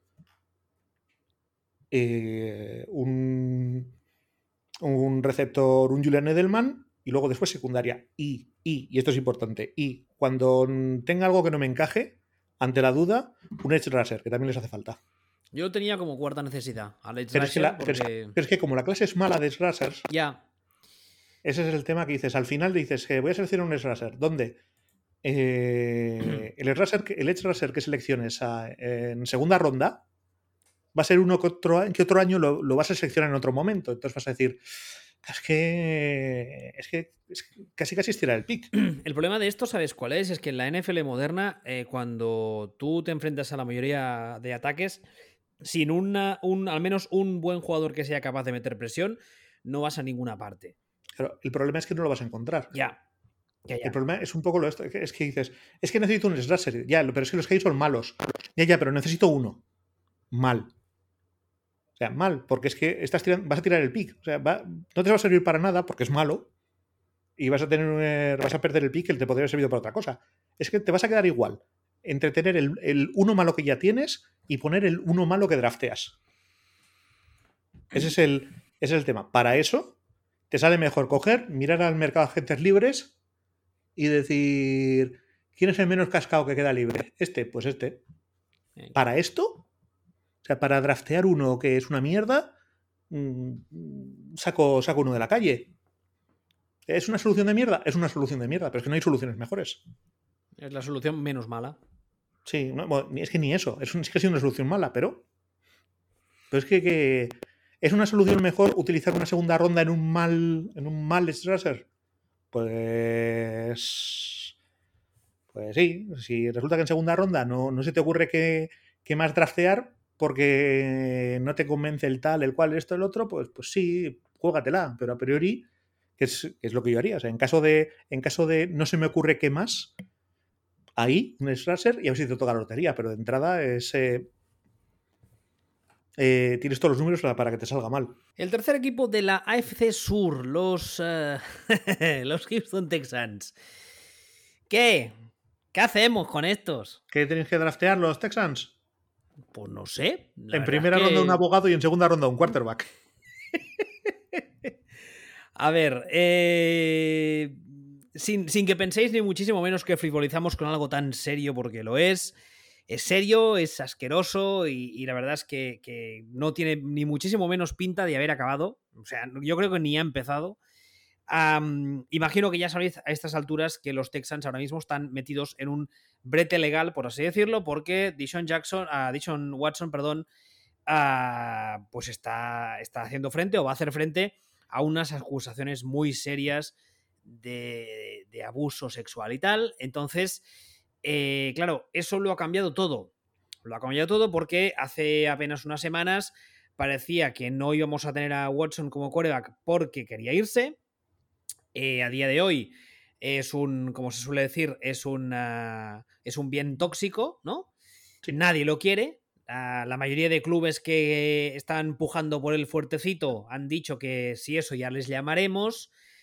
Con lo cual, si el que está para jugar, y es un sí muy gordo, en principio lo harían los Texans, pero insisto, es un sí muy gordo, con lo cual yo creo que lo más sensato, teniendo en cuenta que el draft es dentro de una semana y que estos temas legales ni mucho menos parece que estén acabados, yo creo que lo más sensato sería draftear quarterback, ¿no? ¿Para qué? ¿Cómo que para qué? ¿Para qué? ¿No? ¿Para qué? ¿En serio? ¿Para qué? Para tener uno, ¿no? Digo yo. Vale, entonces, ¿qué tal de buena es la línea ofensiva de los Texans? ¡Bo! Vale. ¡Bo! Es, es, vamos. Entonces, lo, mejor que hay. Entonces, tu opinión es que lo mejor que tienen que hacer los Texans es draftear un quarterback rookie de segunda ronda para ponerle detrás de una línea inexistente. ¿Esa es tu tesis? No, la verdad es que eh, las necesidades que he puesto, la primera es cuerda con un interrogante, y la segunda es online, pero mm, creo, creo que podrían ser las cinco online. Sí. O sea, todo línea, todo línea ofensiva. Los cinco titulares nuevos. no, hombre, está la Remy Tunsil. Esta, esta, esta, merece toda una consideración porque de la Remy Tunsil yo he leído bastantes veces. El, micro va, ¿no? Ah, sí, es que yo estaba callado, perdón. yo he leído bastantes veces últimamente que está rindiendo muy, muy bien. Que está siendo uno de los mejores. A ver, yo lo he leído, entonces, claro, no, no, no se corresponde con lo que yo veo, pero que conste que yo lo he leído. Y no descarto la posibilidad de que sea yo, porque no tengo ni puta idea del que me equivoco, y tú porque estás demasiado cerca y emocionalmente vinculado, como dicen en las series de detectives cuando alguien tiene que investigar el asesinato de un amigo. Sí, sí, sí, sí. Pero volviendo un poco a qué tienen que hacer los Texans. Es que no tienen nada. No es que no tengamos nada. No, no tenéis nada. No tenéis nada, eh, nada de nada. Insisto, no es que no tengamos nada, es que tenemos además 3.000 millones de frentes abiertos extradeportivamente hablando. Porque parece ser que, claro, con todo este follón nadie se acuerda, pero veníamos de una off-season movidita con Jack Esterby de por medio. ¿Eh? A ver, que hace no demasiado y todavía esto no es algo que haya quedado descartado del todo, se barajaba muy mucho la posibilidad de que las acusaciones de hacia Deson Watson fueran falsas, eh, instigadas por Jack Sterby, que es el, el meñique de, de los Texans, para conseguir que se quedaran los Texans porque nadie más lo quisiera. Y era creíble, o sea, se barajaba como algo creíble, no en plan como cuando sale Kyrie Irving y dice la Tierra es plana. No, o sea, se barajaba como una posibilidad real. O sea, tan casa de locos o hijos de puta es la, son los Texans como para que esto fuera como pues, eh, una, teoría de la conspiración en la zona alta de teorías de la conspiración creíbles, ¿no?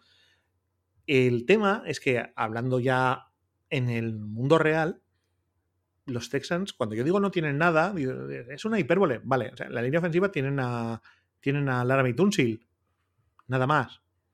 Y cuando decimos nada más, es que encima, en año y medio, los, eh, el resto de la línea ofensiva ya, ya no está ni bajo contrato, está fuera del club. O sea, no tienen, no tienen nada. En dos años tienen que, en este draft y el draft que viene, tienen que rellenar la línea ofensiva entera a ser posible con mejores jugadores que los que tienen ahora. O sea, que la línea defensiva. Va a ser difícil. Tampoco. La línea defensiva no tienen nada. Y cuando digo que no tienen nada, es que estamos igual. En dos años, prácticamente, lo único que tienen es a, es a Zach Lawson. Nada. O sea, tienen que montarla entera en este draft y el draft del año que viene.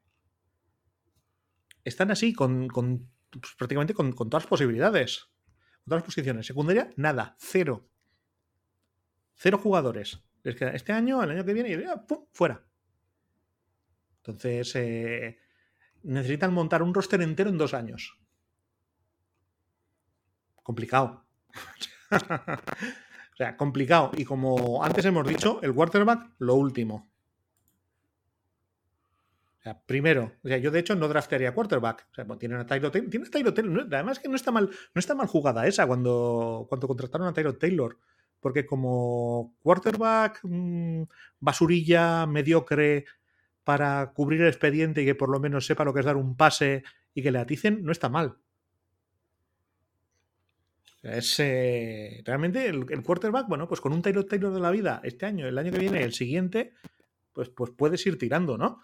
Por cierto, Tyro Taylor, eh, no sé quién será su consejero o su, su, su agente, pero en, menos de un año ha pasado de una de las mejores plantillas de NFL como eran los Chargers a posiblemente la peor, ¿eh?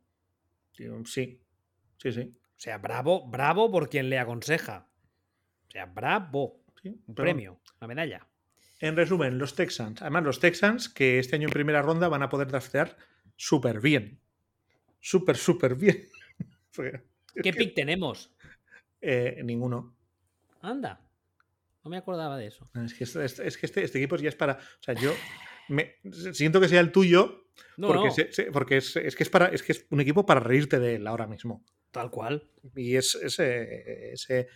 O sea, todo lo que me he podido reír de Florentino Pérez de las últimas 48 horas, pues esto hay que reírse como el cuádruple, el quíntuple, el millonuple.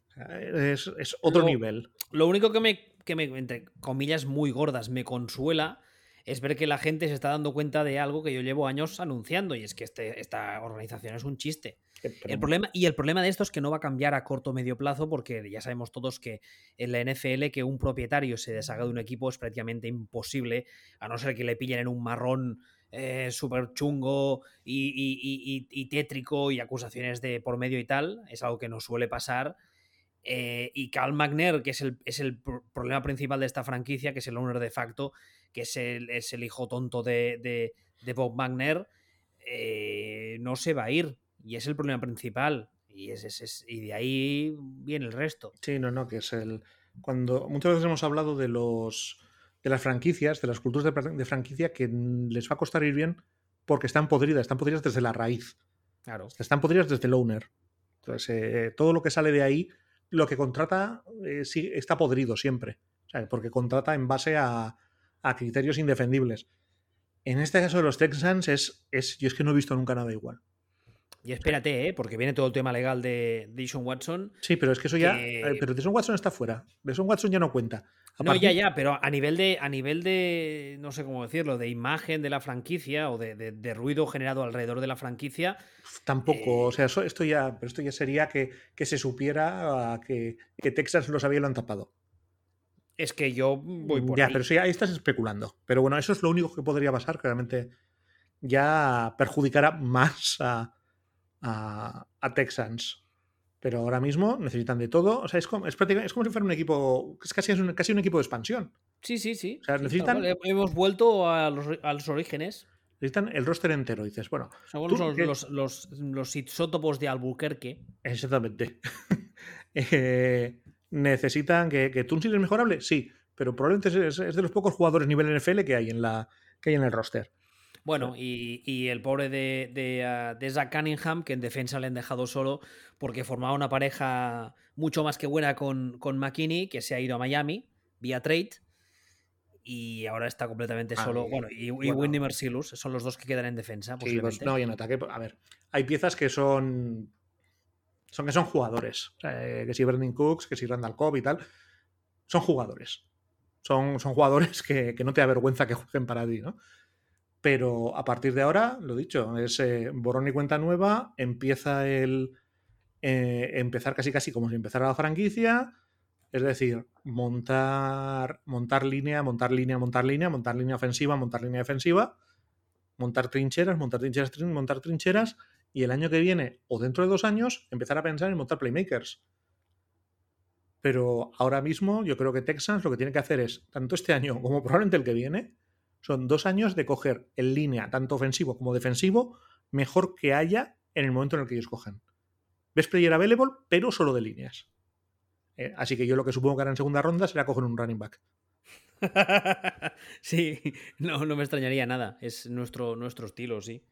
Aparte de que, por cierto, tenemos un head coach que tú sabes quién es. El head coach de los Tensans. o sea, era, dio mucha risa cuando le. Era, era, como un Mark Tresman 2.0, me acuerdo, pero la verdad es que no me acuerdo ni quién era. Un tal David no sé qué. No, no, que es que ni me acuerdo. Era como que, yo tampoco. que, preguntaban a la gente y decían, eh, y este de no, es buen chaval. Pero David, Coley, que es un señor que lleva, se ha tirado muchos años en los, en los eh, Ravens y tal, como entrenador de posición y en la liga. Sí, que preguntaban a la gente y la gente decía, no, no, es, muy buen tío. Sí, pero, ¿qué tal es como entrenador? Es muy buen tío. Y ahí me, ahí me recordaba a cuando yo estaba en la universidad y me, y me decían, te voy a presentar a una amiga mía. Está buena, es muy maja. Pues eh, la, misma, la misma sensación. ¿Es buen entrenador? Es muy buen tío. Eso es lo mismo que pasa con las abuelas cuando dicen, ¿y este niño qué tal? ¿Es, es bonito? ¿Es muy gracioso? Es bonito del norte, sí, señora. Pues esto vendría a ser un poco lo mismo. Es, es bueno, es muy gracioso, es muy, muy buen chaval. Buen chaval, y además tengo entendido por lo que he leído que es un poco de la cuerda de, de Esterby, de este rollito así religioso, turbio. Jesucito de mi vida, es niño como yo. Exactamente, exactamente, tal cual, tal cual. Pero bueno. Pasamos al último equipo de la AF, AF, eh, AFC Sur, que son los Jacksonville Jaguars, los flamantes poseedores del pick número uno, que vamos, eh, salvo hecatombe, meteorito, plaga zombie, etcétera, todos tenemos muy claro que va a ser eh, Pelaso, ¿eh? Sí, Solete. Solete, tal cual, ese señor a Trevor Lawrence y eh, además este año estrenan a head coach, que es Urban Meyer, lo cual es un señor que he dicho muchas veces que no es santo de mi devoción, pero bueno, vamos a darle el beneficio de la duda. Yo creo que al menos las dos primeras necesidades de este equipo, o tres, están muy claras. Tienes al quarterback, línea ofensiva, mm, quizá más línea ofensiva y luego ayuda para el quarterback, ¿no? Mm, sí, línea ofensiva y, luego también un gordo. Cuando dices un gordo, es una línea defensiva interior. Ah, vale. O sea, un defensive tackle. Un defensive tackle, sí. Eh, ¿Y sabes lo que pasa? Que yo tengo la sensación de que a nivel de. A nivel de. Eh, medios, de aficionados y tal, si la defensa apesta, a todo el mundo le dará igual si el ataque carbura un poquito. Y además, Urban Meyer es un señor que viene con la etiqueta de no te diré gurú ofensivo, pero sí de head coach de perfil claramente ofensivo. Entonces, si tú te has drafteado al pick 1 ese flamante quarterback y encima resulta que el ataque pues más o menos carbura, a la gente el resto le dará igual. Con lo cual yo personalmente mm, invertiría, no te diré todo, pero casi en ataque. Y oye, que mm, mantener a, a Solete de pie y entero darle algún terreno, algún receptor que pueda soltar algún pase de vez en cuando y Ana Fentu. Ya, pero es que tampoco necesitan tanto. ¿No? ¿Tú crees? Ese es el tema. A ver, los receptores que tienen ahora mismo, para tirar de ellos, o sea, tienen a un Marvin Jones ahí, que, va, que les va a funcionar. Y luego, pues tienen a Jim Agnew, por ejemplo, que, bueno, pero no me, o sea, no me parece que tengan un cuerpo de receptores peripatético. Me parece que tienen un cuerpo de receptores de mal equipo, pero que tienen un cuerpo de receptores en FL. Que hay, es que hay equipos que no tienen un cuerpo de receptores en FL. Realmente me parece que es mejorable, pero que, que bueno. Y en la línea, me parece que tienen cositas en la línea mm, que tampoco necesitan tanto. O sea, Andrew Norwell es, medio bien, Can Robinson es medio bien, el center, este eh, Linder es bien. tienen, bueno, no, les vendría mal, no les vendría nada mal utilizar su segundo pick en, en un tackle, por ejemplo pero, pero no creo que estén tan, tan mal equipados como para proteger al quarterback y desarrollar al quarterback como otros equipos que se han, que se han encontrado con esta situación de, de escoger en primera ronda y, eran muy catastróficos. En este caso, sí, el quarterback, sí, vamos a intentar esto, eh, vamos a intentar hacer esto con el quarterback, pero yo creo que tienen urgencias más gordas, ya te digo, en los tackles defensivos, en, en la secundaria, eh, los safeties, eh, es Raser mal, pero claro, yo les es, es, poco lo, lo, que volvemos siempre. Si un Raser es tu tercera, cuarta necesidad y esta clase es mala, pasa de ello. pasa de ello porque tu solución va a ser peor que la, que enfermedad. Y sigue, creo eso, que siendo una clase muy, muy profunda de receptores, yo iría por receptor, pero no iría por receptor en primera, segunda ronda. Yo jugaría ahí en tercera, cuarta. No, no caería en la tentación del, juguete brillante en segunda ronda para el quarterback. Yo haría, yo sí que haría eso, haría quarterback, cogería un tackle, cogería un, un, receptor ya en tercera o cuarta, y yo creo que no pasaría nada por coger un tackle en tercera y el receptor en cuarta. Incluso viendo el, los jugadores que tienen. Y pensando lo mismo, que es que este año no van a ganar. No, no, eso está más que claro, vamos. Es que, es que es un poco como lo que decíamos antes de los Bengals. Es que no es su guerra. Ganar a día de hoy no es lo que debe importarles, ni muchísimo menos. Claro, entonces. Eh, pero bueno, están como están menos mal de lo que se suele estar. Eh, estando mal, que están mal. Están menos mal de lo que suele estar. A mí me da más miedo que llegue Urban Meyer y diga: Yo quiero los juguetes más brillantes del, de, la tienda, del Toys R Us. Quiero receptor, receptor, taller, receptor, receptor. ¿Qué todo? ¿Dónde vas?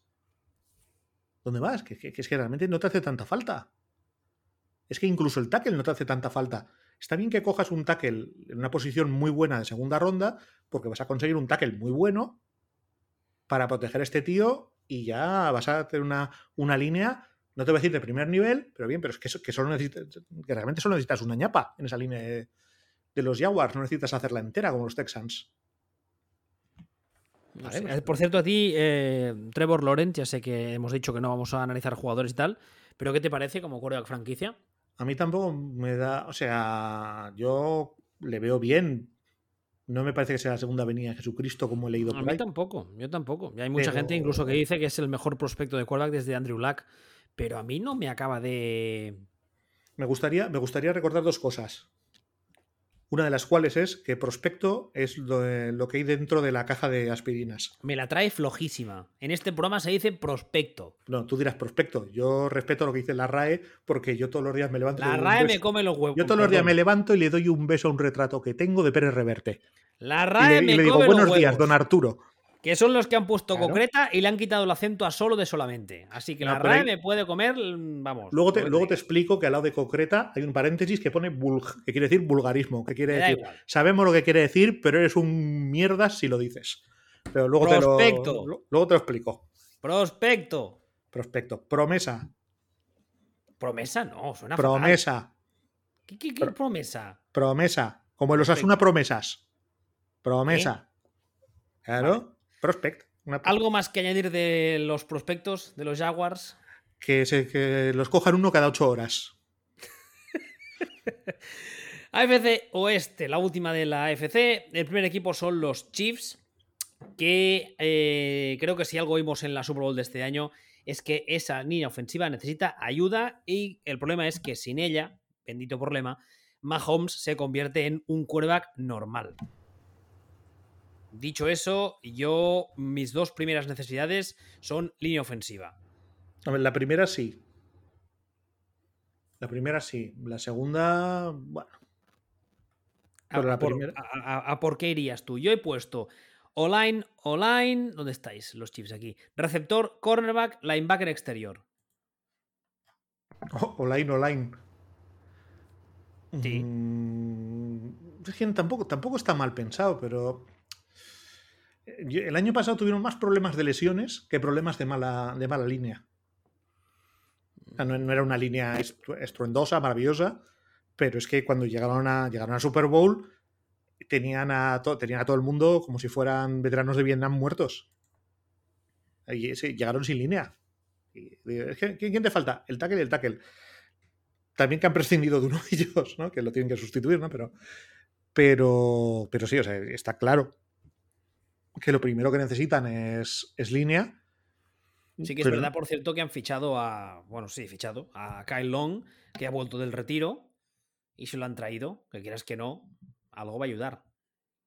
Sí, pero aún así, estoy de acuerdo contigo en que, en que necesitan línea y como van a escoger donde van a escoger, mm, me parece una posición también muy buena para seleccionar una línea. Para seleccionar un. Además, casi de, casi de cualquier de cualquier posición. Y es que en cualquier posición les va a ayudar realmente. No creo que lo necesiten a muerte, pero, pero creo que sí. Y yo, si fuera ellos, para mí, necesitan un receptor. Además, un perfil que sea completamente diferente al de, al de Tyreek Hill. Necesitan un receptor y necesitan un receptor. Probablemente, como decíamos, utilizando además el mismo, el mismo planteamiento que antes. Eh, un receptor que un Julian Edelman, digamos, y, cogerlo no en primera ronda, sino en segunda ronda. Bueno, lo que se decía hace años es un receptor de posesión. Sí, un no lo he oído en mi vida eso. ¿No? No, no, Eso hace unos años se usaba mucho. Receptor de posesión en el sentido de que era el típico receptor que no era flashy, que no era para ir en largo en cada jugada, no era extremadamente rápido en el largo, pero que te hacía las rutas intermedias cortas con mucha precisión y que tú le tirabas una nevera y el tío la cogía. Sí, o sea, un tío de manos. Sí, sí, sí. Eso se, hace unos años se llamaba así, receptor de, de, posesión. Sí, no, no. pues, pues, pues, sí, eso. Ese tipo, ese perfil de jugador, que además en uno de los últimos picks de segunda ronda vas a, vas a en teoría, encontrar uno muy bueno para hacer ese rol, que es un rol que se complementa con Terry Hill, porque eh, te vas a encontrar que el año que viene el único receptor que tienes bajo contrato es Terry Hill. Bueno, también Michael Harman, pero, pero realmente es que no, tienes nada más. Que no es que ahora mismo tengan mucho, pero, pero es que necesitas ese jugador. Entonces yo ya te digo, yo iría primero, cogería una línea, brindaría la línea para ayudar a Mahomes y luego mm, un receptor de posesión. Y a partir de ahí, pues, eh, pues, pues, pues eh, ya son cositas ya más secundarias. O sea, un, un edge rusher, pues, pues les vendría bien, pero es que son muy malos. Un linebacker, probablemente. Porque ya estamos...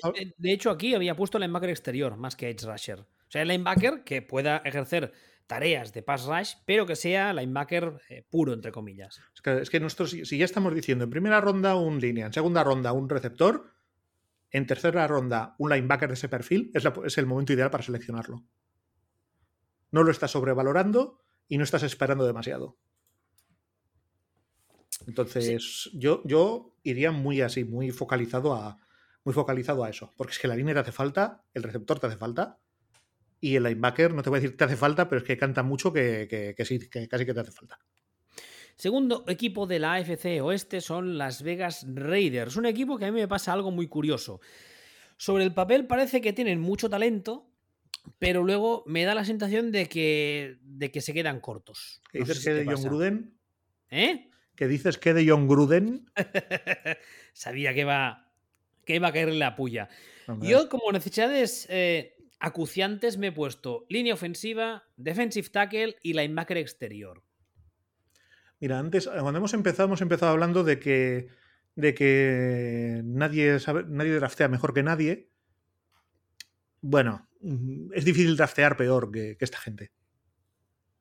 hacen cosas raras, eh, sobrevaloran a jugadores, eh, sobrevaloran posiciones. Encima, primero le sobrevaloran y luego además no aciertan con ellos. Es un desastre. O sea, es, un, es un desastre y es una castaña. Mm, entonces, ¿qué, necesitan? Necesitan bastantes cositas. O sea, parece que tienen talento, pero en realidad línea ofensiva no funciona. Y llega un momento que no sabes si es porque está mal entrenada o porque no tienen talento, pero la línea ofensiva no funciona. Es ser mm, malamente. Pero es que volvemos a lo mismo. Mala clase de, de. Secundaria, la secundaria eh, un poco castañosa. Y, y, según vas comentando, dices, parece que tienen. Parece que tienen plantilla, pero según les vas mirando, vas viendo agujeros y es que tienen un huevo agujeros. Pero un huevo. Es el. A mí me parece. Yo estaba viendo, por ejemplo, ahora lo que sería el interior de la línea defensiva. Y la pareja titular, en principio, es eh, Quinton Jefferson y Solomon Thomas. O sea, no estaríamos hablando de una pareja titular de no, muchísimo pero ahora, Ahora, mira la ofensiva. La ofensiva, según Orlats, la forma eh, Nick Martin en el, como center, que ha venido de Houston y que no es ninguna maravilla, os lo puedo asegurar. Los tackles son Colton Miller, el left tackle, y eh, Brandon Parker, el right tackle. Y los guardias son Rich Incógnito en el lado izquierdo y Denzel Good en el lado derecho. ¿Incógnito no se ha retirado o le han cortado? no sé si se había hecho un amago y al final le habían convencido para que volviese un año más, ¿puede ser? No lo sé. Yo lo único que sé de Rich Incógnito es que el tío era basura como ser humano y que daría gracia que tuviera un primo que se llamara. Pero aparte de se eso. cómo? Da igual, era un chiste sobre Batman. Ah. En cualquier caso. lo busco, Rich Incógnito. Aquí dice que. es que tú no te imaginas Rich Incógnito y la foto que visualizas es Homer Simpson con un monóculo y un, y un bigote postizo. No, yo soy Rich Incógnito. Hombre, en su día lo fichó Gruden porque decía que era el, típico, el tipo de jugador que aportaba carácter a una línea, esas mierdas que dicen.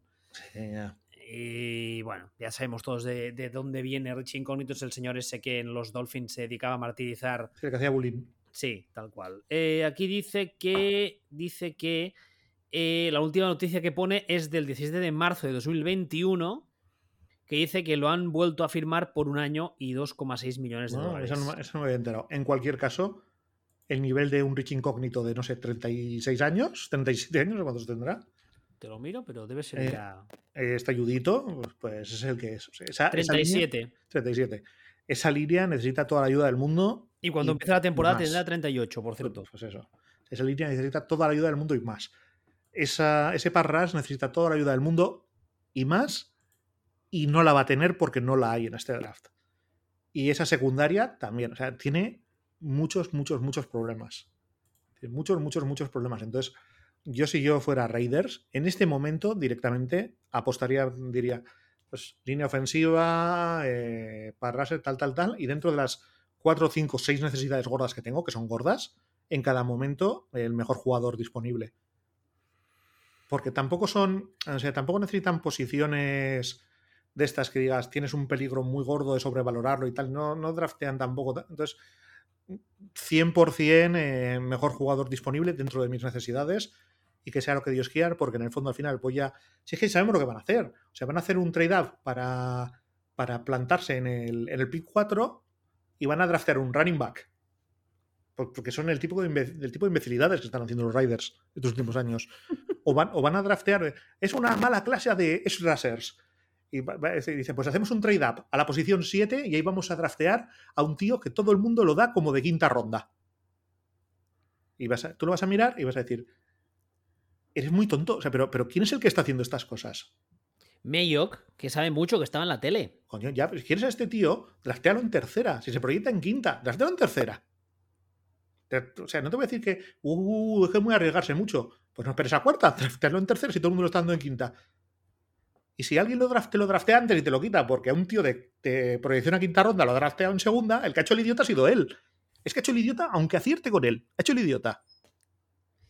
Entonces, bueno, pues, eh, pues, pues, pues, bueno, pero es que estos, estos no. Es que estos.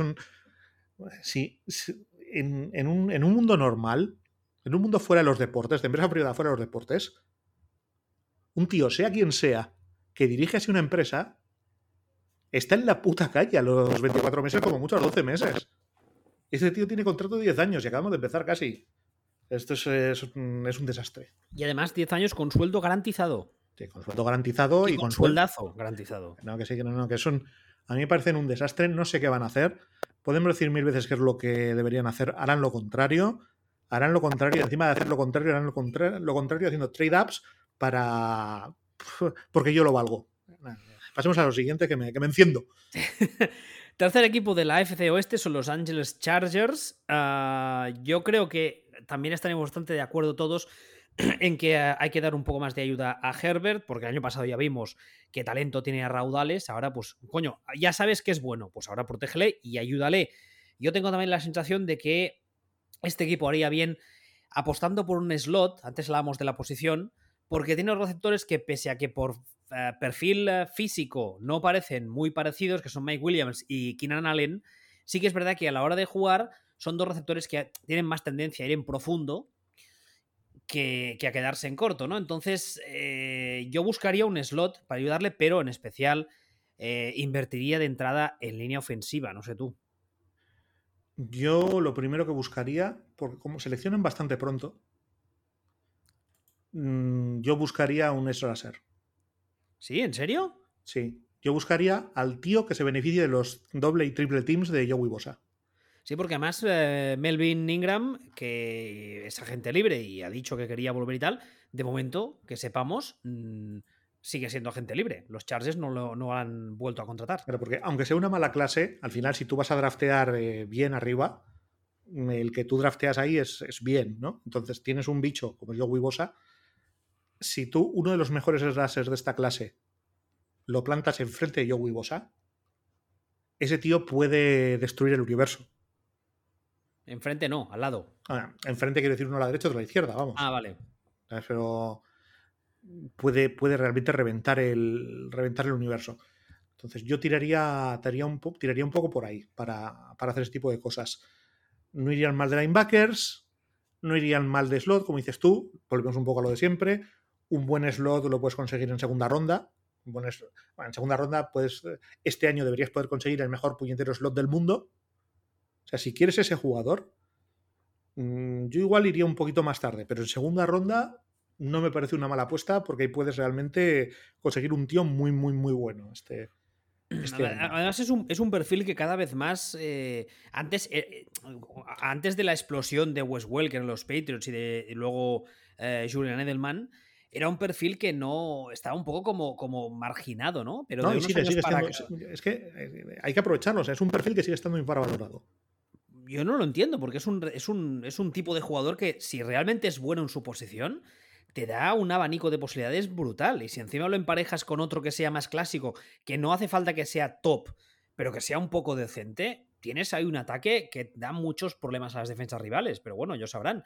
Curiosamente, yo había puesto eh, línea ofensiva, línea ofensiva, slotback y linebacker exterior como cuarta necesidad. Que también creo que, no les iría mal. Ah, vamos a tener que dejar los charges a medias porque vamos a contar una confesión. Hoy eh, todos los eh, problemas técnicos del mundo que, ah, que puedan existir los estamos teniendo nosotros. Todos.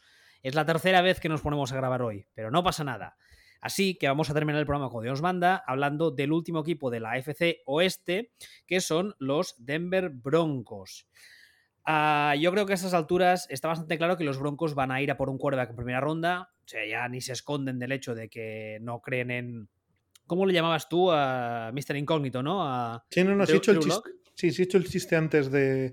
con Rich Incógnito Drew Luck es el que sí que digo yo, este me sorprendería cero que fuera Andrew Luck con un monóculo y un biret de costas. Pues este. Después de que el año pasado nos intentaron convencer a todos de que era su quarterback, bla, bla, bla, pues ya llega unas semanas el tema que creo que está clarísimo. Han intentado encasquetarlo a más de uno y mm, ellos han intentado hacerse con eh, varios quarterbacks veteranos y al final pues todo apunta a que van a ir por un quarterback.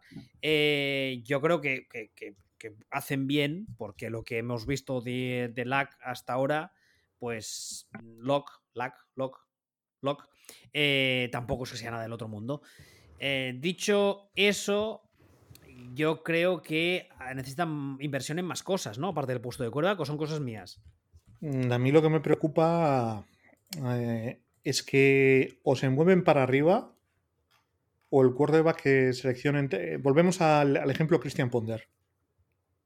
Si seleccionan un quarterback en esta clase con el pick 9, van a seleccionar a Christian Ponder. Salvo que haya uno que, como decías tú antes, pues Michael J. Fox empieza a caer. Pero, pero lo normal es que si es que sea el quinto, es que cuatro salgan antes, entonces tú con el 9 pillas el quinto. Y Christian Ponder. Entonces, a partir de ahí, poco más que decir, su señoría. Yo en el cuadro de necesidades tengo quarterback, línea ofensiva, línea ofensiva, defensive tackle y Tyren. Mm, receptor tampoco les vendría mal. Y línea ofensiva, yo creo que sobre todo interior. Pero es, este, este es el equipo. O sea, los demás pueden hacer trade up. Este para mí es el equipo que tiene que hacer un trade up. Porque es muy evidente que lo que necesita es un quarterback, porque realmente el resto del equipo más o menos chuta, sobre todo la defensa, eh, tienen, y necesitan un quarterback. Entonces, para mí estos son los que necesitan. Van a tener que hacer un trade up. No hay más no hay más narices. Y porque la opción B eh, sería... ¿Quién sería el, el mejor quarterback disponible si no draftean un quarterback, pero de repente se encuentra otro equipo que, que le sobra un quarterback? ¿Quién sería? ¿Teddy Bridgewater, tal vez? Es el nombre que estaba pensando, sí. Es que a estas, alturas, teniendo en cuenta cómo está construido este equipo hoy, yo creo que lo, suyo es encontrar un quarterback que sea medianamente competente, que no rife el balón, que le puedas pedir que de vez en cuando te haga alguna jugada, te ponga el pase donde toca, es que tener que correr. Eso es Bridgewater. eso es la definición de Bridgewater. Por eso mismo. Yo tengo la. Y he dicho varias veces que tengo la sensación de que este año en el draft, eh, en el mismo draft, va a haber varios trades y varias cosas que no nos esperamos. O sea, no me baso en nada, ah, eh, me baso en eso, eso pasa siempre. ¿Sí? ¿Tú crees que pasa siempre? Oh, oh. Pero si me llegan a decir a mí que iban a hacer. que iban a, a draftear con un trade up a Jordan Love Packers el año pasado. Ya me lo dicen antes. me río en la cara que me lo diga. También es verdad. No, pasa todos, los años hay cosas raras, eh, pero yo te digo, para mí Broncos son el equipo que es que realmente tiene estas dos opciones, o Teddy Bridgewater o, o un trade up. Y, yo personalmente, si, eh, si hacen un trade-up es porque ellos creen que Bridgewater no les vale, porque no les gusta. Porque no creen que haya, que haya un jugador de ese perfil que puedan que, de que puedan de que puedan sacar algo. Porque si realmente existiera ese jugador, entonces en primera, en primera ronda blindas la línea ofensiva, en segunda ronda eh, te coges un wide receiver en una clase profunda que lo va a petar y de repente dices, joder, tengo un equipazo. Pero. Pero incluso ellos mismos, si, eh, porque claro, para hacer un trade up van a tener que prescindir de otras elecciones y no lo van a poder petar tanto. Pero si consiguen un quarterback de garantía, si consiguen un receptor, si consiguen arreglar un poquitín el, el interior de la línea ofensiva, es que me parece un equipo bastante bien entrenado. El, problema es que hagan lo que hagan, ya sea subir en el draft o eh, salir a la agencia libre, todo el mundo tiene claro lo que tú acabas de decir. Que necesitan un quarterback como el comer y que es la única pieza que les falta, o quizá una de las pocas que les falta, al menos la más importante, para pasar de ser un equipo del montón a ser un equipo al menos competitivo. Entonces, cualquiera que le vayas a preguntar precio te va a pedir el oro y el muro porque sabe que lo necesitas. Y esto es eh, oferta y demanda básica. Sí, sí, sí. El, tema es eh, que igual que el rival sabe que tú necesitas esto, tú hay rivales que sabes que les sobra el quarterback una vez que lo han, una vez que lo han drafteado. O sea, ahora ya, por ejemplo, ya van tarde con, con Sam Darnold. Ya demasiado tarde. Es uno de los equipos que estaba interesado, según. Demasiado, demasiado tarde, ¿no? Pero, pero era un poco, era un poco la historia. Que también te digo, por lo que han pagado por Santander, que han pagado em, dos, dos, como si fuera esto los ingleses en Pocahontas, o sea, dos canicas, un collar y, una chapa de la vuelta de Celestino Prieto, de 1983. Con la camiseta del Reynolds. No han pagado más. Ellos, ellos sabrán. Pero un poco este perfil de, de nos quitamos de, encima, nos quitamos de encima, nos quitamos de encima, pues a lo mejor a lo mejor pueden enganchar algo, que volvemos a lo de, antes. El que más pinta tiene es Bridgewater, de ser a la vez más, más competente y más disponible pero para mí apestan a trade up para... Y entonces era trade up, eh, la línea tampoco está tan mal, así que a lo mejor pasar de ella y como tendrán que dar, pues para hacer el trade up, igual tienen que dar, aparte de su primera, una segunda, pues la primera que puedan, un receptor y tira para adelante. Yo es lo, yo es lo que haría con, Broncos. y es lo que creo que tienen que hacer. Es, uno de los equipos que tendremos que estar eh, muy pendientes el día del draft, porque si antes que falta una semana no han conseguido eh, engatusar a alguien o hacer algún trade o alguna cosa, yo creo que ese día en primera y segunda ronda van a estar activos y van a intentar eh, hacer trades o intentar colarle algún gol a alguien o es uno de los equipos que es lo que decíamos ahora todos sabemos que quieren un quarterback y que lo necesitan y entonces ¿Sabes quién está disponible? ¿Quién? Deson Watson. Qué gracioso. no, deja de ser cierto. Sí, a ver. Yo creo que ahora mismo, si preguntan por él, hasta lo traspasan. O a lo mejor no. Pero no sé. me lo creería. Pero es que el tema está en que falta ver eh, qué decisión toma la NFL. Sí, pero eh, estoy hablando en broma. Ya, el, problema, el problema con estos Texans es que cuando hablas en broma, automáticamente es. Sí, pero es que es creíble, ¿no? Pero, sí, tal cual. Pero, estoy hablando en broma. Oye, ¿y Garópolo? Garópolo, ¿qué pasa con él? No, sé, si eres Denver, por llamar a San Francisco en plan, oye, ¿qué tal Garópolo? Eh, Garópolo, no lo había pensado. Garópolo es. No lo había pensado, pero claro, es que Garópolo es que realmente sí. Si si prescinden de. Si draftean un quarterback eh, Niners en el pick 3. Que todo apunta que va a ser que sí. Que todo apunta que sea, a que va a ser que sí. Sí, Garoppolo puede ser un nombre. No sé, se, Me, ha ocurrido ahora. No, no, yo, no y, es, y de hecho ahora mismo estoy enfadado conmigo mismo porque es tan obvio que me mosquea no haberme dado cuenta. Hombre, todos, todos sabemos que los. Eh, que los. Eh, ya me saldrá, perdón, que pitan cosas. Que los Niners, perdón, eh, no lo quieren. Todos sabemos que los Broncos quieren un quarterback. Pues, no sé. No, sí, sí, sí, sí, pero que, claro, el tema es que normalmente cuando tú drafteas un quarterback en el pick 1, 2, 3, es que tu quarterback es una mierda infame. Pero una mierda infame. Pero resulta que Garoppolo no es una mierda infame. Puede ser normalito, puede ser mediocre, pero no es una mierda infame. Y es mejor que Luck, Lock, Luke, Luck. Sí, eh, sí, es su padre. sí. Pero no, no, no está nada mal, no está nada mal tirada. No, nada mal, nada mal. Y ya te digo, el problema que el problema que tienen también es que, es que necesitan un receptor. O sea, al final lo que tienen en ataque es a Jerry Judy. Ya, pero ya es más de lo que tienen muchos. Ya, pero cuando digo lo que tienen en ataque es a Jerry Judy, es que solo tienen a Jerry Judy bueno, tienen a Noah Fant y tienen a Melvin Gordon, que evidentemente no son la panacea, pero tampoco son cojos. ¿Tienen a Melvin Gordon? Sí, sí, ¿no? Sí, pero es que Melvin Gordon. Ya, pero es una pregunta que quería decir. Hasta donde yo sé, eso no es un receptor. No, es un running back. Y Noah Fant es un Tyren. Pero lo que me refiero es que no, no, es que hay equipos que tienen un receptor y realmente tienen un receptor. No tienen nada más. Estos tienen un receptor que apunta maneras de ser bueno o muy bueno y luego tienen alrededor algunas cosillas que son...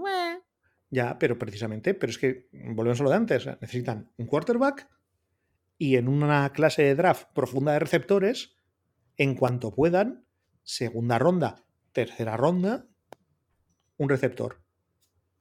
Eh, un receptor que complemente a, a Jerry Judy. Y automáticamente lo siguiente que puedan draftear, un línea interior.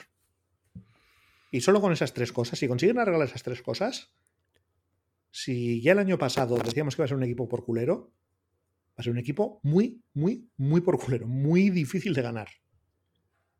O sea, uno de estos equipos que, que te iban al barro. Uno de estos equipos esto sí que te voy a hacer una referencia que no la, que no la vas a conocer ni de palo, pero como en la audiencia, nuestra audiencia, habrá gente que la conozca, va a ser un equipo que va a ser como, como estar jugando por la noche entre semana en Stoke.